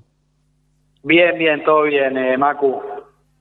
Bueno, vos y yo, por lo menos en mis conversaciones, vos todos los días, minuto a minuto en tu trabajo en Clarín, fuiste sintiendo ese crecimiento de Javier Milei, pero yo, yo recuerdo que todas las conversaciones que hemos tenido a través de año y medio ya más o menos, que siempre te, te convocamos, eh, nos sorprendía siempre el crecimiento ese de Milei, ¿no? Sí, sí, uno lo podría dividir como en diferentes etapas. Previa a la paso fue la sorpresa, la irrupción en algún momento en junio de este año. Ya se vio que la pelea sería de tres, lo comentó Cristina en su momento y así lo, lo reflejaban las encuestas. Después se lo subestimó un poco de cara a la paso, terminó primero, Después la duda era si podía ganar o no en primera vuelta. La mayoría de las encuestas decían que no. Sorprendió sobre el final y lo terminaron vaticinando los sondeos, que ganaba masa, pero que Milei entraba en la segunda vuelta y enseguida en la tercera etapa de cara al balotaje del último domingo también se marcó que sobre todo Milei captaba gran parte del voto que quedaba fuera, en particular el de Patricia Bullrich, y entonces tomaba cada vez más fuerza la idea de que Milei podía ser presidente, pese a la monumental campaña de reparto de plata y campaña del miedo que hizo el oficialismo. Totalmente. Me, antes de, ir a los detalles de lo que pasó, me impacta mucho el mundo, ¿no? Trump, Bolsonaro, Europa, eh, cómo la irrupción de Milei en el mundo, ¿no? Para a favor y, y en contra, las voces en contra. O sea, me, impactó mucho después de, su notable triunfo, de su paliza de 12 puntos, cómo refleja el mundo esta irrupción de Milei en, en la Argentina. ¿no? derrotando al comunismo, como le llaman en España o en, Europa, derrotando al kirchnerismo, al, al, al peronismo, ¿no? con campañas de mucha plata, lo acabas de decir vos, el plan Platita, eh, Brasil oficialmente con, con un casti, te diría, con, hablan de mil millones de pesos para puestos acá para, para la campaña. En fin, ¿cómo lees todo esa, ese, impacto en el mundo? Sí, eh, eh, el mundo, digamos, tiene su, su propia grieta y los líderes que vos decías en particular, que son líderes muy especiales como Bolsonaro, como Trump, que no, no cosechan tantos aliados o amigos en el mundo, Milei este, ostensiblemente lo hizo, lo fue a visitar a, Bolsonaro, se manifestó a, favor de Trump, entonces es como una devolución de favores. También a veces se simplifica, porque si vos decís, bueno, en Argentina el comunismo no, representa nada, hace años que el Partido Comunista forma parte del kirchnerismo y, y digamos, nunca las masas populares acá siguieron al comunismo, sino esta particularidad que tenemos nosotros de, populismo, que es el Partido Justicialista, con lo cual a veces se hacen ciertas simplificaciones y no todo es lo mismo. Nosotros tenemos un país muy particular por cómo se conforman las alianzas, por cómo se conformaron hasta, hasta principios del siglo XXI, entre el peronismo y el radicalismo, después cómo apareció Cambiemos, y, se forman dos nuevas grandes coaliciones y ahora la irrupción de ley que divide el espacio opositor y genera una nueva composición del escenario político. Me parece que son como devolución de favores que hacen líderes mundiales eh, para alguien que los apoyó desde este país eh, chiquito, pero que rebota, que es como la Argentina, pero no se pueden hacer simplificaciones después de si mi ley es el Trump argentino o el Bolsonaro argentino, me parece que después cuando uno desmenuza no tienen tantos puntos en común. ¿Cómo estás viendo el armado de toda su gente? Eh, evidentemente el acuerdo con Macri lo benefició, la, la, fiscalización lo benefició y ganó por esta amplia diferencia. Se está armando todo su equipo. Ahora eh, Milei está en, está en Nueva York, después se va a Israel, entiendo. Eh, ¿Cómo ves eso y cómo te lo imaginas como presidente? Primeros meses, ¿qué, qué, qué estás viendo? Sí, primero, digamos, el acuerdo con Macri, que, en algún momento hay quienes lo interpretaron como lo que desastre lo que hizo Macri, que hizo implosionar Juntos por el Cambio. Eh, yo creo que fue la jugada que paró en, ese momento, había una, suerte de hemorragia, el oficialismo tratando de instalar que mi ley se iba a, a bajar y el acuerdo con Macri suturó enseguida esa herida y enseguida, y esto lo mostraron también las encuestas, empezó a garantizar que el voto duro de Juntos por el Cambio iría a Milei. Es decir, en términos electorales no hay ninguna duda del beneficio que tuvo el acercamiento de Macri y Bullrich a Javier Milei. Después decías, bueno, ¿cómo impacta eso en la conformación del nuevo gabinete y cómo se está conformando ese nuevo gabinete? Bueno, de manera caótica, ¿no? Durante mucho tiempo Milei tuvo un grupo de 20, 25 dirigentes a cargo de, Nicolás Pose, quien va a ser el jefe de gabinete que se vino preparando para gobernar. Una de las caras más importantes era la de Emilio Campo, que hace menos de 10 días hizo una presentación interna de cómo iba a terminar de emitir el Banco Central, etcétera, etcétera. Y resulta que Emilio Campo no va a estar en el Banco Central, que el ministro de Economía eh, ya no iba, se suponía que lo tenía escondido mi ley, pero que lo tenía confirmado y después empezaron a aparecer nombres cercanos a, Mauricio Macri, con lo cual la idea que uno tiene de afuera es y se venía preparando un equipo para gobernar pegado a mi ley y bueno, y a la hora de la verdad, más el acuerdo con Macri, muchos de esos jugadores que estaban precalentando le dijeron quédate en el banco de suplentes. Así que la conformidad es como la, la realpolitik, ¿no? Esto de tener que salir a la cancha sí. en serio. muy impactante lo, que, lo que contás de Ocampo y también pasa, Eduardo, lo que, con la vicepresidenta, que también como que pierde un poquito en este armado, ¿no? O bastante, sí, aparentemente. que iba a tener, eh, sí, sí, sí, que va a tener exclusividad en las áreas de defensa y seguridad y eso ahora tampoco está tan claro. Yo creo que mi ley a, a, los golpes y a máxima velocidad se está tratando de adaptar a la realidad de tener que montar un nuevo gobierno y ver cómo se despega lo menos, o sea, hasta cuánto cede de lo que de lo que él creía que tiene que ser una gestión con dolarización, sin banco central, etcétera, etcétera, a cuando se choca con la realidad de, de bueno, cómo conformar un equipo que pueda llevar a cabo la mayor cantidad de las medidas que él considera indispensables. Y respecto a los primeros meses, te diría que incertidumbre, porque si hay incertidumbre todavía con el equipo de gobierno, más todavía con lo que con lo que puede ocurrir. Sí, lo que me parece que tengo más o menos claro es que más allá del ajuste y de todas las, las noticias negativas que nosotros eh, sabemos, y un sector importante de la población yo creo que eh, interpreta que, que son inevitables, en mi ley, por su característica, por no tener una estructura muy grande atrás, va a tener que mostrar alguna noticia positiva, me parece, rápidamente, para tratar de aglutinar a un sector de la opinión pública y a un sector de la estructura política que lo acompañe para poder transcurrir lo que va a ser un primer año, por lo menos ajetreado. ¿Qué lectura le das a lo? Yo me impactó mucho lo de lo que acabas de contar de Ocampo. ¿Qué lectura le das a eso? Sturzenegger es un candidato de él, es un candidato de Macri ¿Quién te parece que puede tomar eso? ¿Y qué significa lo de Ocampo? ¿Significa la no destrucción del Banco Central? Bueno, significa que, quien se supone que puede llegar a ser eh, el ministro de Economía no está de acuerdo con la idea de dolarización de Emilio Campo y bueno, y el, mal menor para Milei fue entregar esa pieza que se suponía clave en su armado, era uno de los padres de la dolarización, pero bueno, en, en pos de un beneficio mayor que es conseguir un ministro de economía que le garantice una alianza que le traiga algunas soluciones para la economía, él tuvo que correr a esa pieza. Pero bueno, como señal interna, está entregando a uno de sus principales hombres antes de asumir el gobierno. Eso claro, internamente, para, para, no, no solo entregar su principal, perdón Eduardo, dijiste bien, uno de sus principales hombres, sino una idea, porque vos entregás a Ocampo y, o sea, decís, che, ¿y la dolarización?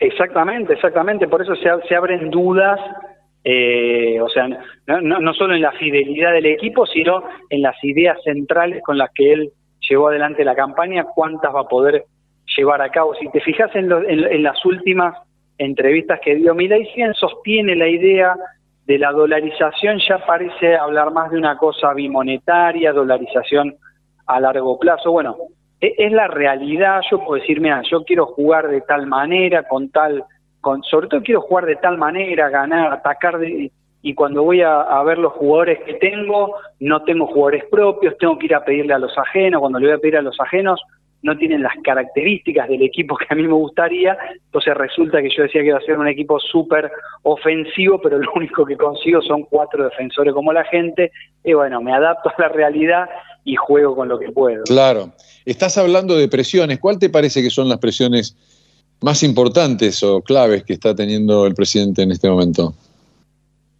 Bueno, yo, eh, presiones de todo tipo, yo debe, se, le, se, le, acerca gente también para decir, bueno, para calibrar el impacto que puede tener eh, todo un plan que, que mi ley hasta ahora elabora en la teoría, que puede decir, bueno, triunfó en tal o cual país, pero fíjate un caso muy particular, por ejemplo, uno de los sindicalistas más cercanos a él era Gerardo Martínez, que tiene un sistema de seguro de desempleo con la, boca, que siempre le, que le pareció muy interesante. Ahora fue mi ley dijo, se cortó la obra pública. Y para Gerardo Martínez que se, se corte la obra pública es que entre 150 y 200 mil trabajadores probablemente se queden sin empleo a principio del año que viene. Entonces, entre lo que uno supone en la teoría o, se acerca a aliados, cuando después vas a, los bifes, a la realidad, eh, se te puede terminar volviendo en contra. Por eso yo creo que está calibrando entre lo que cree que hay que hacer y lo que ve que puede llegar a hacer. ¿Qué lectura le ves a la elección, a los 12 puntos de diferencia? Massa, Cristina, ¿qué pasa con el kirchnerismo? ¿Cómo ves el Congreso? ¿Cuál es tu mirada de todos estos temas, Eduardo? Bueno, o sea, la, diferencia terminó de plasmar que había, había una oleada de cambio que ya veníamos viendo en, toda, en, muchas provincias, que perdía el PJ histórica, San Juan, Chaco, perdieron en Santa Cruz, etcétera, etcétera.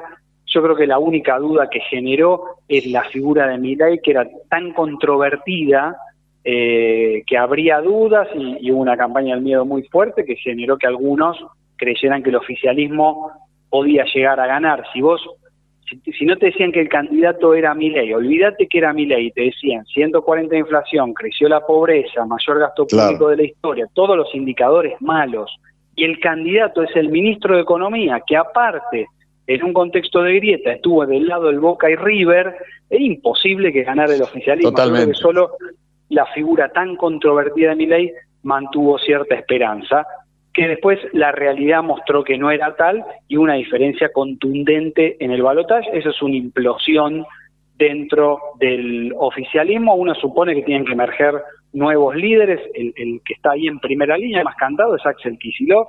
Maneja la provincia más grande del país, logró la reelección. Ahora con un desafío en términos políticos y sobre todo económicos enormes de cómo va a ser para gobernar la provincia de Buenos Aires sin tener el chorro de plata que tuvo ahora que le mandó el gobierno nacional, con lo cual Kicillof, por el lugar político, uno dice, bueno, el líder del peronismo, de la oposición tendría que ser Kicillof, bueno, hay que ver cómo se arregla para eh, pensar en, en un armado político mientras tiene urgencias eh, en la provincia. Yo creo que Massa va a tener que pasar a cuarteles de invierno eh, durante un tiempo, fue muy dura la derrota y hay que ver qué voluntad tiene Cristina de seguir eh, construyendo, muchas veces la quisieron jubilar antes de tiempo, ya no le dio, eh, no le dieron los números para ser candidata ni en 2019 ni en 2023, uno supone que menos podría ser en el 2027, así que a priori supondría algún gobernador con Kisilov a la cabeza. Claro. Bueno, y Kisilov que le está pidiendo dinero ahora a Massa, ¿no? Al Estado, antes que, se vaya. Porque, sí, yo creo que le, va, le va a pedir al Estado y a todos los que puedan antes de que se vayan y mi ley repita lo que está diciendo en todas las entrevistas, que no hay plata. Entonces va a ser muy difícil, eh, va a ser muy complejo, hay que ver cómo maneja eso. Macri en su momento también había asumido bastante con esa idea de vengo, se corta el chorro, corto los números, y cuando Frigerio, Monzó querían sacar alguna ley, la única manera que tenían de destrabarla era dándole plata a los gobernadores. Hay que ver si logra romper mi ley esa lógica, yo creo que es una de las cosas que le repitió al oído 500 veces Macri, ojo, no, no deje que te presionen los gobernadores, que no te saquen plata para sacar una ley, todo muy lindo la teoría, hay que ver cómo se lleva después eh, a la práctica. Claro, y el empresariado, porque viste que el empresariado es como el justicialismo, cuando ven que alguien tiene poder, lo empiezan a apoyar, pero le tuvieron desconfianza a Milei hasta la charla del otro día en el Alvear.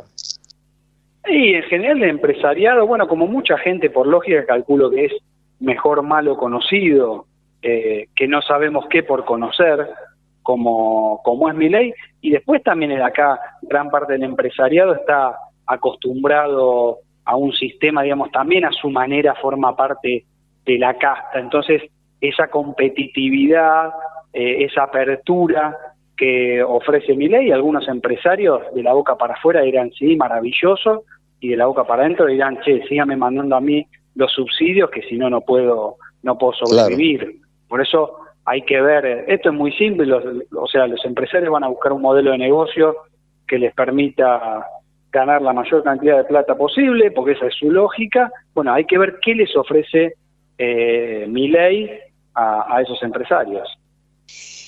Te saco de acá y te la última pregunta al futbolero que sos. ¿Qué te, qué, ¿Cómo lees lo que está pasando con Scaloni y con la selección? ¿Qué, qué noticias tenés de eso? Sí, a ver, la primera es lo mismo que todos, es una de las pocas cosas que funciona bien en este país, la tenemos que romper. Este, eh, eso, no, no, no tengo versiones distintas a, las muchas que se fueron escuchando, que sería más una acumulación de diferencias y quejas de Scaloni que un hecho puntual eh, enorme. A mí no me gustó para nada, o sea, como uno siempre lo ve desde los ojos de la política, eh, como Chiquitapia quiso llevar a toda la AFA, a los clubes, Totalmente. A, la campaña a favor de Massa, se lo vio incómodo Scaloni con eso, no me consta que haya sido el desencadenante, la presión que le metieron a él y a los jugadores para sacarse una foto con masa, para decir que estaban a favor de, que estaban en contra de las sociedades anónimas en el fútbol. Eh, parece más bien una acumulación de cosas. Le hicieron un favor en a dos voces con la pregunta a Milei, al presidente Milei, cuando le dijeron qué opinaba si quería que siguiera Scaloni. Obviamente dijo que sí, y dijo, bueno, fíjate vos que nadie le tenía confianza, decían que no tenía experiencia y salió campeón del mundo. claro, y se puso él en su lugar. Se la pusieron a, un penal sin arquero. Los muchachos. Sí, sí, muy bien. Así que bueno, ¿y, cómo lo ves como declarante a mi, a, mi, a mi ley? Bueno, que se, empezó a moderar un poco. Eh, una cosa es la campaña y otra cosa es la gestión. Yo creo que él se dio cuenta de que tenía que dar ciertas certezas y transmitir tranquilidad aún, aún y sobre todo si hay que hacer cambios profundos. Yo creo que cuando ya le empezaron, dijo, bueno, no, no vamos a tocar la plata de la salud pública, no vamos a tocar la plata de la educación, no, no vamos a subir eh, las tarifas de golpe.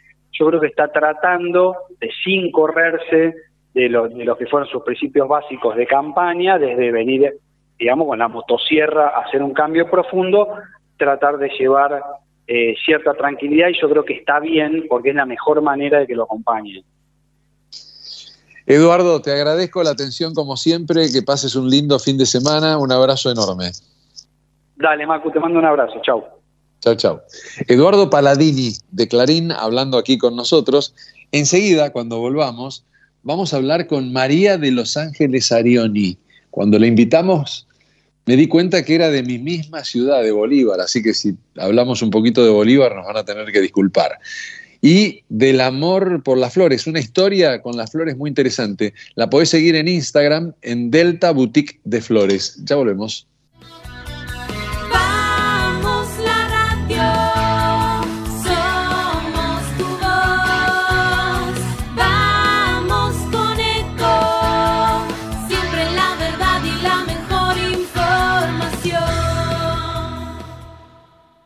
Podés vernos en vivo en ecomedios.com. Ecomedios.com. Contenidos audiovisuales.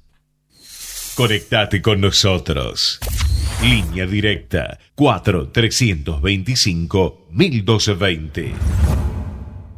A veces no sabemos de dónde vienen los dolores. Lo que sí sabemos es con qué se van.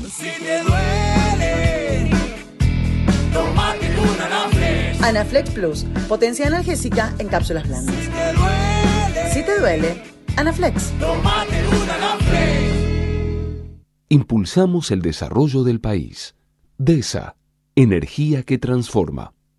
En Grupo Arcor tenemos el propósito de hacer accesibles las tendencias en alimentación para que todas las personas podamos vivir mejor. A través de una gestión sustentable, innovamos para llevar alimentos de calidad a más de 100 países. Arcor, mirando al futuro desde 1951.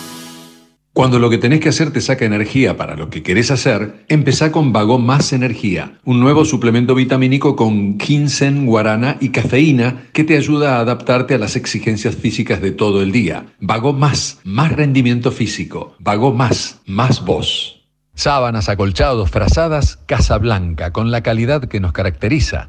Casablanca es parte de tu vida. Seguinos en Instagram en casablanca.oficial o podés mirar todos nuestros productos en www.casablancablanquería.com.ar. La inseguridad golpea a toda la provincia de Buenos Aires. Acá, en Vicente López, tenemos la convicción de combatirla todos los días. Por eso desde hace años venimos sumando tecnología a favor de la seguridad. Porque cuantas más cámaras y puntos seguros tengamos, más rápido podemos prevenir y actuar ante los delitos. Tu seguridad, nuestra prioridad. Vivamos Vicente López. OSDEPIM, la obra social de empresarios profesionales y monotributistas, cuenta con más de 50 años de trayectoria, más de 400.000 afiliados, más de 20 sucursales en todo el país y centros médicos propios en la ciudad autónoma de Buenos Aires, Gran Buenos Aires e interior. OSDEPIM es una de las obras sociales más elegidas del país por ofrecer una cobertura médica de calidad a precios accesibles y la más amplia experiencia en el cuidado de la salud. Bueno, continuamos con nuestro programa. Voy a saludar a Mary, María de Los Ángeles Arioni, que tiene en su Instagram, como les contaba recién, su Instagram es, está divino, es Delta Boutique de Flores. Hola Mary, ¿cómo andás? Soy Macu. Hola, hola Macu, ¿qué haces? ¿Todo bien? Muy bien, muy bien, gracias. Escúchame, lo primero que te quiero preguntar es por qué dice artista acá. ¿Qué, ¿Artista en qué sentido? Porque acá en tu presentación pones artista y después te pones jefecita, pero des... explícame lo de artista y lo, lo, de jefecita, ya si querés. Artista porque cuando, cuando vine de Bolívar a, a Buenos Aires a estudiar, me metí así como de cabeza en, en ABM, la Asociación Biblioteca de Mujeres, era como una necesidad de arte, arte, arte. Sabía que no me iba a quedar en Bolívar trabajando con papá en el almacén, ni tampoco en el campo, entonces como que sabía que necesitaba otra cosa que, y cuando llegué a Buenos Aires la descubrí que fue toda esta beta artística que tengo y soy escenógrafa, hice eh, visual de locales, la imagen, las vidrieras, tipo sé coser, sé pintar, sé bordar.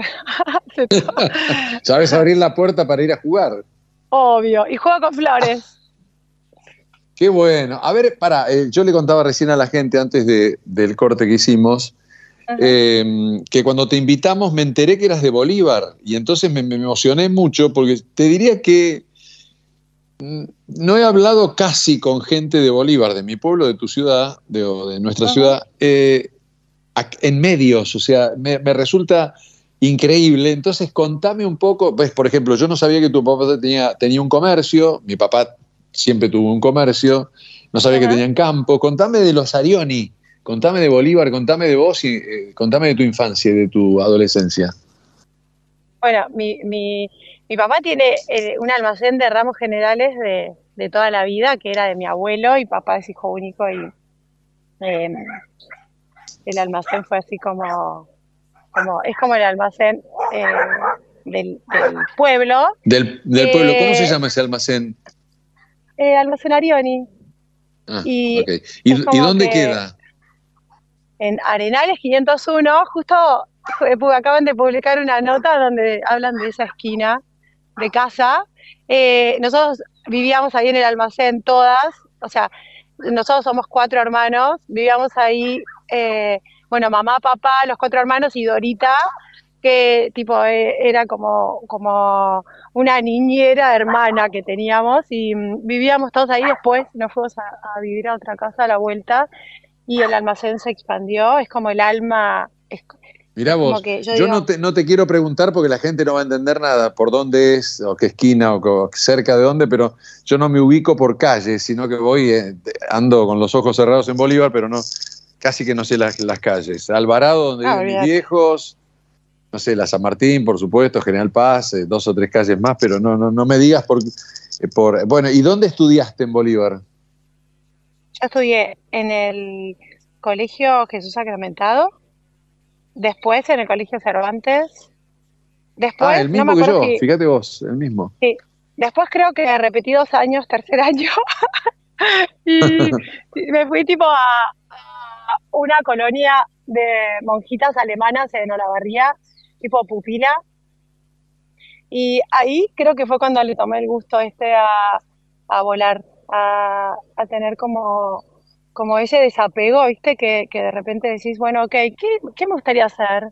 Y yo sabía que no era ni en el almacén, ni en el campo, ni en Bolívar, y nada, siempre estaba ahí como olfateando. Y cumplí, cumplí los 18 años y le dije a mamá y a papá, tipo, si me bancan, eh, me quiero ir a Buenos Aires a estudiar.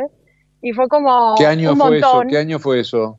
1009. Ay, ya me hace mucho, Macu. hace un montón. Bueno, bueno, no importa, pero 1990, no sé, después una que vos, así. después que vos. Em, sí, y ahí fue cuando me vine a Buenos Aires a estudiar y, tipo, me vine a Buenos Aires a, a vivir. Eh, dije, bueno, a ver qué se estudia en la UBA y cuando empecé pensamiento científico, Sociedad de Estado, dije, no, esto no es lo mío. O sea, yo necesito eh, agite artístico, no, no, no, esto no es. Y de repente quería ir a, no sé, a Ciudad Universitaria, aparecía en Constitución, me tomaba el 168 y me equivocaba, y un día aparecí en Paseo Alcorta, y ahí empezó mi vida. eh, eh, Porque ¿dónde vivías? ¿Qué, dónde, dónde vivías en Buenos Aires? Yo vivía en Pasco y, no sé, Congreso. Ajá, ¿y te tomaste un colectivo y llegaste a Paseo Alcorta, dijiste? Sí, tomé un colectivo que me confundí. Tenía que ir a la, tenía que ir a la casa de mi amiga Betina Garayalde, que también había venido Sí, a de, de a Bolívar. ¿no? Sí. Sí, sí, sí. Genoveva da Cova, Betina Garayalde, éramos varias, Paula Ojinaga, Marian- Marina Galloso. Nos vinimos así como cinco o seis, todas Qué juntas. y- increíble, todos apellidos reconocidos de Bolívar, ¿eh? es una locura esta Sí, charla. Macu. Sí, de familias de toda la vida, claro. Y, y ahí empezó como... Pará, y te tomaste un colectivo y te de- fuiste a Paseo del Corte, ¿y qué pasó en Paseo del Corte? ¿Bajaste y qué, qué ocurrió ahí?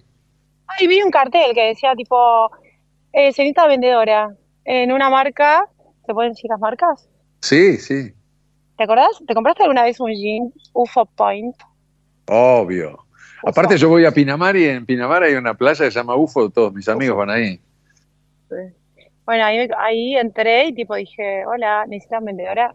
Sí. ¿Nos dejas tu currículum? Y yo dije, no, no tengo currículum. Tipo, soy re buena vendedora, pero no tengo currículum. Y me dice el encargado, no, pero sin currículum no te podemos tomar. Entonces dije, bueno, ¿qué tal si me dejas probar? Y tipo, Claro. ves cómo trabajo, y si te copa me quedo, y si no, bueno, no pasa nada, me voy. Total, es fin de semana y no tengo nada para hacer. Y me dice, no, no, pero sin currículum no podemos. Y salió el dueño del depósito y me dice, me gusta tu actitud. ¿Por qué no te quedas y vemos cómo trabajas? Y dije, no, sí, feliz, obvio, feliz, me quedo. Me dice, bueno, pero tendrás que cambiar, te tenés que poner un jean más ajustado, una remera. Y yo dije, ah, no, no, no, si me tengo que poner ropa ajustada, me voy. Ay, pero Eh, eh, se usa ahora, después sí. se usa siempre ropa ajustada. Sí, pero en ese momento era tipo muy ajustado de pantalón, era como recontra. Claro, claro. No, no te, no te- no te gustó. ¿Y qué hiciste? Me dijo, dije, aparte, tipo, necesito como, para poder trabajar necesito estar cómoda, ¿viste? Como no sentirme apretada, oprimida. Y me dijo, bueno, a ver, probemos. Y entró un cliente.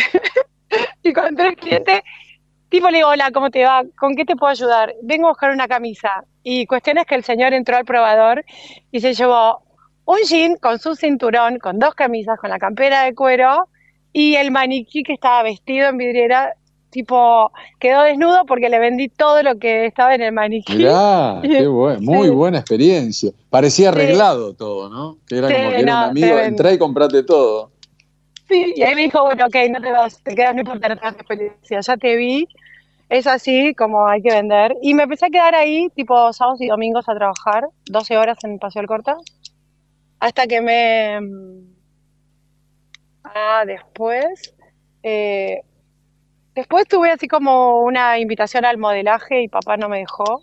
Piñeiro entró y me dijo si quería hacer un book de fotos para Europa y eso, y lo llamé a papá, a Bolívar, y me dijo, no, vos no fuiste a Buenos Aires a eso. Sí, Mirá vos, o sea que casi fuiste modelo. sí, papá no me dejó, entonces me puse a estudiar escenografías y Pará, ¿y cuánto estuviste trabajando ahí en el UFO eh, o en, en UFO Point o no sé cómo se llamaba? En Paseo del Corta, ¿muchos años o un tiempo corto?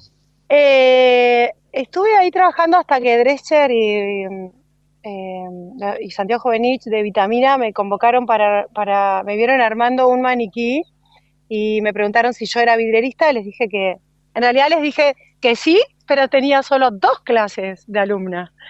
Eh, entonces le dije, sí, armo. Y me dijeron, bueno, ¿puedes hacer una prueba en esta vidriera? Dije, sí, encantada. Eh, y fui, armé y le dije, mañana todo esto se vende. Y me fui a mi casa. Y al otro día me llamaron y me dijeron, ¿sabes qué? Se vendió todo lo que pusiste en la vidriera. Mirá, Sí, y ahí me contrataron ellos para, para hacer la imagen en vitamina y trabajar con todo el equipo creativo de ahí, que es un, equi- un- fue un equipo pará, ¿la imagen, ¿la imagen eras vos como persona o, o la imagen de la empresa? No, ¿viste los maniquíes vestidos en vidriera con la ropa entallada y eso? Sí, sí.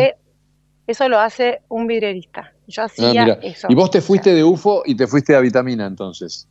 Sí, porque estaba enfrente y ellos me habían visto Armar un maniquí en UFO y me se acercaron a preguntarme y tipo, como que eh, a mí me encanta la venta, pero estaba con ese despertar artístico y me parecía que estaba buenísimo empezar a darle cabida porque mm, eh, está tan bueno poder crear y transmitir y meterle como todo tu sentimiento al arte y que además se transmita, porque yo lo hacía, o sea, yo armaba el maniquí y es, es como, le pongo como mucho amor a lo que hago, entonces después se transmite y entonces yo creo que el cliente percibe eso. ¿Entendés? Es como... Sí, sí, totalmente, totalmente. Mirá qué interesante. Eh, te saco de acá porque leí en una nota que, que me, que nos mandaste, o que, eh, creo que era la revista Marie Claire o algo por ahí, eh, que me pareció muy, muy impactante el hecho de tu llegada al mundo de las flores, porque ahora vos te, te conoce la gente por, porque sos un amante del mundo de las flores y porque tenés tu negocio con el mundo de las flores, pero eh, a partir de, de algo con tu abuela que te, te nació cuando aparte falleció tu abuelo, una cosa así, ¿no? Sí, mi abuela amaba las flores y yo se las pisaba. Pisaba Ah, los mirá. malbones y le decía, no, dale, vamos a jugar, vení a jugar conmigo y me, y ella pisaba, yo pisaba las flores porque ella estaba toda la tarde regando sus plantas eh, del terreno de mi casa, de, de- de- del parque de mi casa de Bolívar, que es muy grande y estaba lleno de flores que ella, ella, yo desperté con mi abuela eh, paterna, digamos, todo lo que tiene que ver con el cocinar y con las flores. Ah, sí, sos buena cocinera también. Amo cocinar. Amo cocinar. Macu, es como, sí. Y con Qué mi bien. abuela materna, que como inspirada así como muy francesa, y a- ella me enseñó cómo a bordar, a coser, a- a, mm, como muchas manualidades, todo lo que tiene que ver con, con la, con, con- con el trabajo minucioso artístico. En detalle. Mirá vos, y qué bueno. mi papá me ayudó mucho. Mi papá me llevaba en penitencia al almacén a embolsar papas para, para darme, sí, para darme plata para salir y me decía, y lo voy a contar por primera vez. Papá me decía, vamos a, vamos a embolsar papas toda la tarde para que salgas a la noche, para que puedas salir la noche. Bueno, y entonces decía, las bolsas de papa tienen que tener 980 gramos, no un kilo, María. y yo embolsaba y entonces pesaba y decía, y cuando el cliente viene vos abrís la bolsa y le decís, le vamos a dar la chapa y pones una papa más. y el cliente vuelve porque vos le estás dando la chapa. Y eso es re importante. Sí. Ah, muy bueno. Papá me enseñó Qué como bueno. todas esas cosas. esos Espectacular. ¿Y, ¿Y cómo empezaste con el mundo de las flores acá después? mi abuela, mi abuela paterna fallece y yo tengo este despertar de un día para otro. Mi hijo Pedro, que ahora tiene 19, me dice en ese momento, tenía 8, me dice, eh, Ma, eh, ¿vos no te aburrís de sacarle punta a los lápices todas las noches? Y le digo, ¿sabes qué? Sí. Ah, sí, eras una madraza, lo leí eso. ¿Y? Sí, y bueno, nada, sí, me, dediqué a ellos, los crié, tuve como bastante tiempo y dedicada a, su crianza, a sus cuidados, a que hagan todo tipo de deportes y lancheras a las 6 de la mañana y todo lo, todo lo que implica ser mamá. Y cuando Pedro me dijo así, nada, desplegué mis alas y, y conecté con mi abuela. Eh, me fui a las 4 de la mañana al mercado de Barracas, a la cooperativa de flores, que es un paraíso, y me creía que estaba, no sé, era como, no podía creer la hermosura y la energía que hay en ese lugar. Y volví con, no sé, 120 paquetes de flores que no tenía dónde ponerlos y los puse en la pileta. Te- en la pileta. ¿Para, ¿A qué pileta hablas? ¿De la pileta de la cocina o la pileta De la pileta de mi casa, de la pileta de mi casa. Ah, porque no tenía dónde. Y, y ahí fue como que miré un video en YouTube y dije, bueno, a ver cómo se hace esto.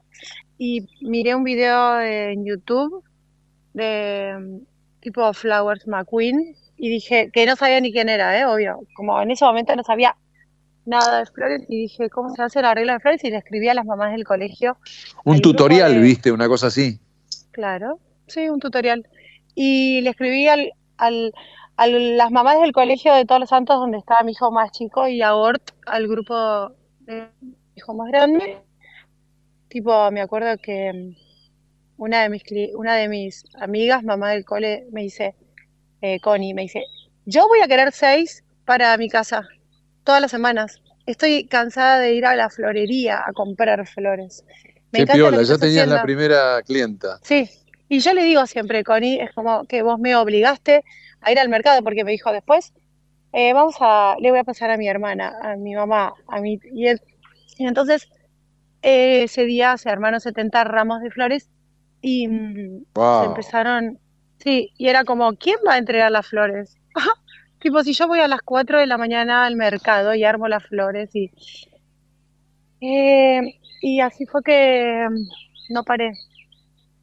No paré porque impresionante, qué bueno. ¿Y eso cuánto hace? ¿Cuántos años hace esto que estás contando? Mary Claire dice que hace 12, porque hizo el cálculo y sí.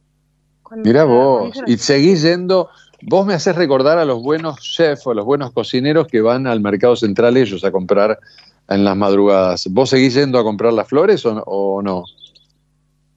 Sí, sigo yendo, o sea, viajo bastante y cuando viajo siempre tengo un asistente que, que reemplaza, que me reemplaza. Ah, Eh, ¿por qué viajas después- bastante? Contanos esos viajes que haces. ¿Qué, qué pasa con vos que viajas No, bastante? me gusta, me gusta, amo viajar, me encanta. Suelo viajar y, y- y siempre conectar con, con, con el mundo floral. Me voy a todos los mercados de donde esté. Por ejemplo, eh, en julio, julio, agosto estuve en Viena paseando y después volví a Viena a trabajar a un puesto de flores que lo había, conocido el, el viaje anterior y tipo fui a trabajar porque quería como, como ver esos arreglos así eh, que ellos hacían, que eran totalmente diferentes a, a lo que hay hoy en el mercado y, y ahí fue como que dije, vengo a trabajar gratis, o sea, te trabajo y de aprender. la madre. Y la gente hacía cola de mi lado y decía, querían lo que yo hacía. Porque lo que, claro, lo que yo hago ahí no está visto y el estilismo floral, por eso yo me jacto de artista, porque es como que además de volcar y de conectar con toda mi emocionalidad en el arte, eh, mis arreglos, mis arreglos, mi, estilismo floral, eh, habla, se- vos lo ves y se, siente, late, es como una cosa, eh, es arte, es arte pura, es, como que yo, yo me pongo a pensar qué voy a hacer para Osaka, me pongo a pensar qué le voy a hacer a Kate Biscayne. Digo, bueno, ¿qué le vamos a poner a Faena? Por ejemplo, nos juntamos con Nati, otra asistente los jueves en casa, y le digo, ¿qué vamos a poner a Faena? ¿Qué tenés ganas? Y tipo, de repente le digo, yo me estoy imaginando tal cosa. Y es como que siempre digo, creer para ver. Y, Claro. y, y la intención, la intención artística, amorosa, emocional, que después el cliente, el- cuando lo ve, o el huésped, o la, la- la- la per- la persona que ve mi arreglo de flores, interpreta y late y siente lo que tiene ese arreglo para decir, que tiene que ver mucho con toda la emocionalidad y con todo lo, lo, lo, lo que está puesto, con la intencionalidad que está puesto detrás de la escena, ¿entendés? Claro. Qué lindo lo que contás. Escúchame, no tengo mucho tiempo más, pero te pregunto, ¿tenés lugares, o sea, tenés hoteles, tenés edificios, haces ar- arreglos florales en, en distintos lugares? ¿Cómo es? ¿Tenés un local? ¿Cómo es tu vida eh, comercial?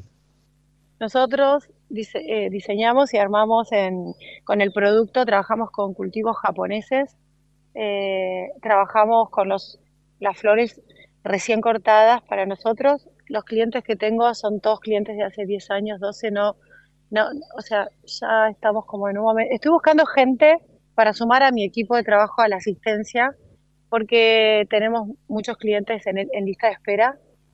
Mirá, ¿y Eh, dónde tenés? ¿Tenés una oficina o trabajás desde tu casa? ¿Cómo es eso? Yo trabajo, eh, sí, desde casa porque tengo 70 casas particulares que todas las semanas reciben sus arreglos. Y después Wow. tengo, tengo como estas empresas que, por ejemplo, los Key Biscaynes, que son todos sus locales, Faena, que son todos, Madero Harbor, eh, Osaka, que son todos. Entonces, eh, esta gente tiene Manfredi, Store, eh, Santa Esteban, son todos clientes que tienen contratado un servicio como una membresía y esa membresía es como algo fijo para él. eh, y de repente tenés, no sé, Le Rêve, que es un bistró francés en Palermo, divino, que tiene un arreglo inglés, y por ahí, y por ejemplo tenés em, Osaka o Kevin Gen con unos arreglos enormes, eh, con estilismo. García, por ejemplo, que tiene ocho arreglos, todos enormes, altos. Eh, Manso, los restaurantes estos de acá en Nordelta, divinos. Entonces, ellos tienen un servicio contratado y siempre se arma de acuerdo a la estética de- del lugar y siempre es una sorpresa el arreglo porque Claro. está entregado así como a piacere, digamos. Claro. Mary, te felicito, me encanta. De- después eh, no me queda tiempo para preguntarte si vas a Bolívar. Respondeme por sí o por no, dijera Massa, que después le fue muy mal, por suerte. ¿Vas a Ay, Bolívar? Dios, Dios mío. Vo- eh, a ver, hace bastante que no voy, hace bastante, pero bueno, va a salir ruta y mate, me parece. en cualquier momento. Sí. Te mando un beso, me encantó tu historia y la próxima vez que seguramente lo, hagamos un vivo en Instagram te voy a invitar, que voy a empezar de nuevo ahí pronto con, con los vivos. Pero, pero bueno, buenísimo tu, to- toda tu historia, ¿no? Y cómo, cómo armaste todo este negocio con el amor a las flores. ¿Ves? Tengo un minuto para decir algo para motivar a Obvio, obvio, dale. Es como que yo siento que está buenísimo cuando uno le mete cabeza, cuerpo y corazón, no falla.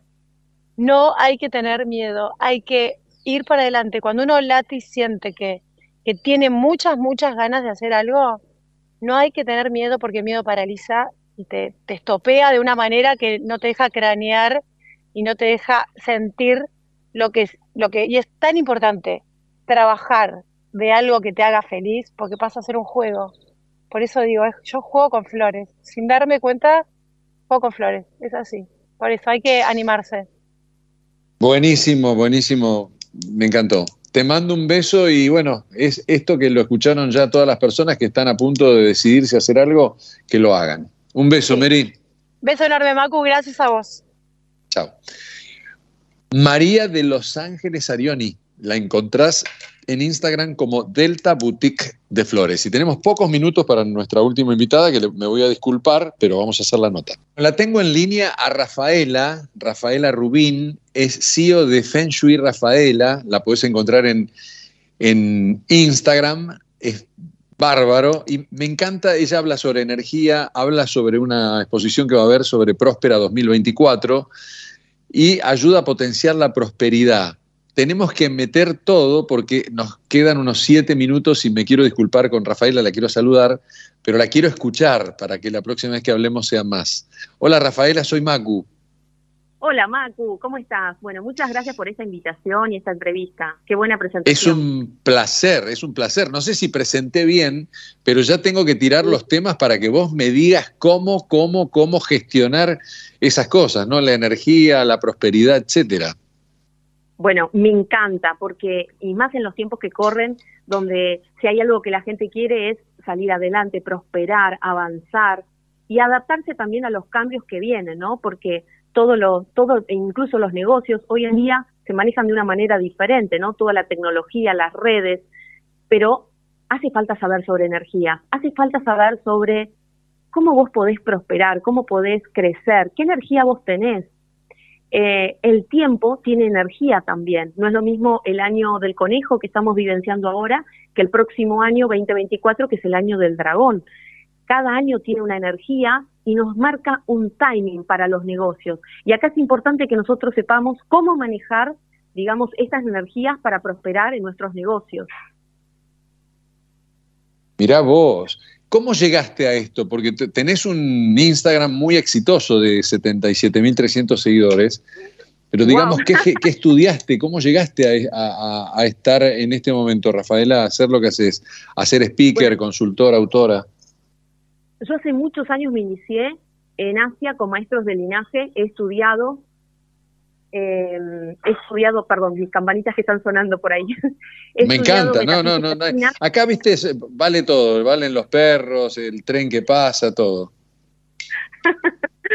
bueno, he estudiado metafísica con maestros de linaje durante muchos años eh, y, he impartido cursos, charlas, doy conferencias y las energías, hay gente que cree que el Feng Shui es colocar, no sé, por ejemplo, eh, esferas de cristal o espejos pacuá, y en realidad son cosas mucho, mucho más abarcadoras, el, el, verdadero Feng Shui y el conocimiento de la metafísica china. Cuando las personas conocen su energía, conocen la energía del tiempo y también la energía del espacio, es cuando dicen que una persona puede también fluir con prosperidad y abundancia en su vida. Por eso es importante entender sobre las energías. Y esto también eh, que siempre comento, no es que se aprende de libros o uno va a una librería y consigue esta información. Esta información la dan los maestros de linaje, que son maestros que vienen enseñando de generación en generación todo este conocimiento. Entonces ahí es la clave también, porque esto no se enseña en cualquier lado, ¿no? Hay que viajar y en Asia, digamos, está como ese gran tesoro. ¿Qué importancia del Feng Shui? Eh, definime Feng Shui, qué quiere decir?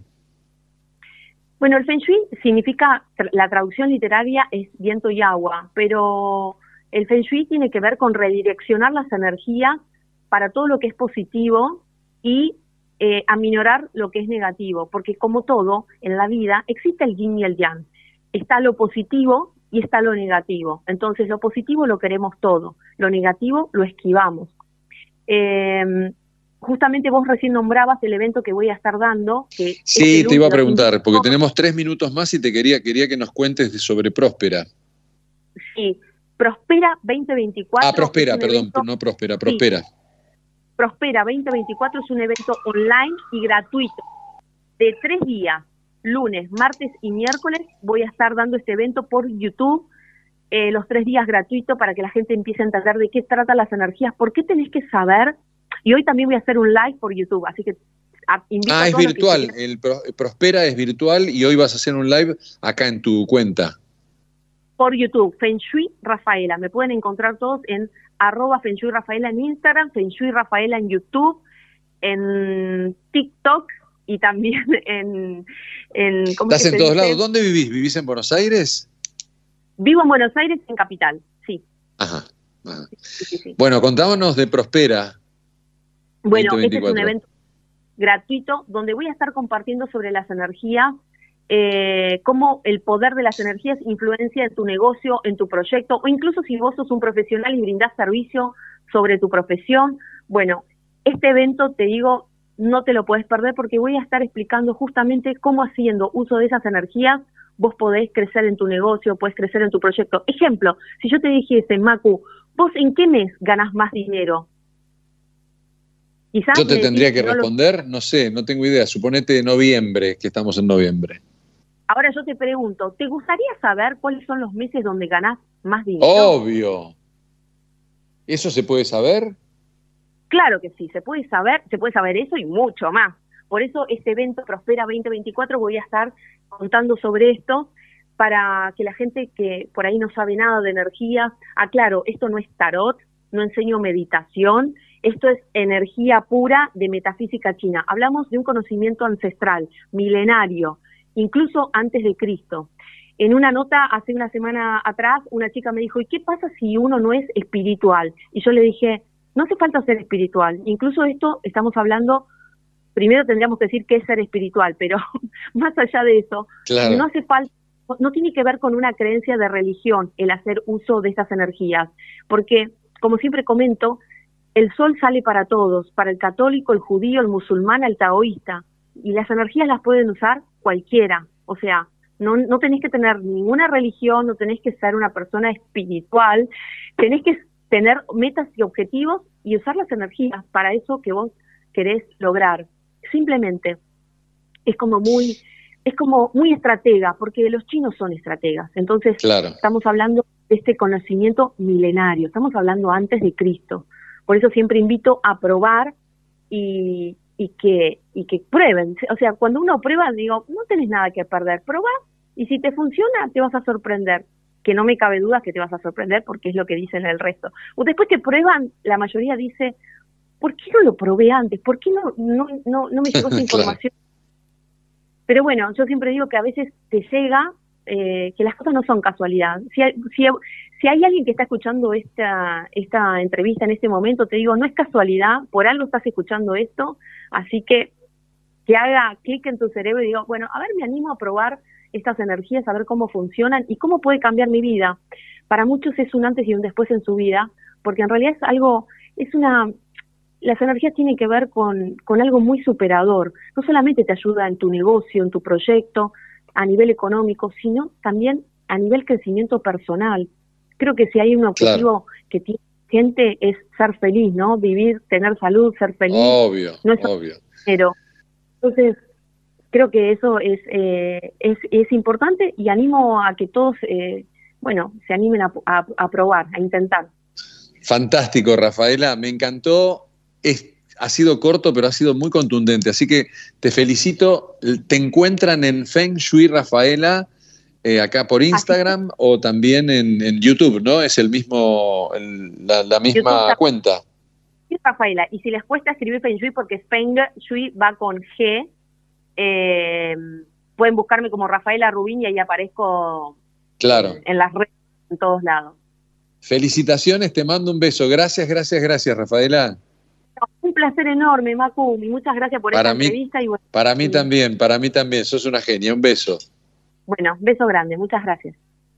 Adiós.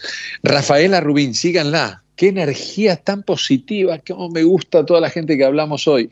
Nos estamos yendo gracias a Javier Martínez en la operación técnica de Ecomedios, gracias a Gonzalo Benítez Cruz en la eh, producción y a todos, todos ustedes que nos están escuchando aquí en Ecomedios. Les mando un saludo enorme, gracias. Y eh, a Javier Milei como político, como presidente, como persona que lo conozco, le deseo lo mejor para que a todos los argentinos nos vaya mejor. Pásenla muy bien, pasen un lindísimo fin de semana y nos encontramos el próximo sábado. Chau, chau.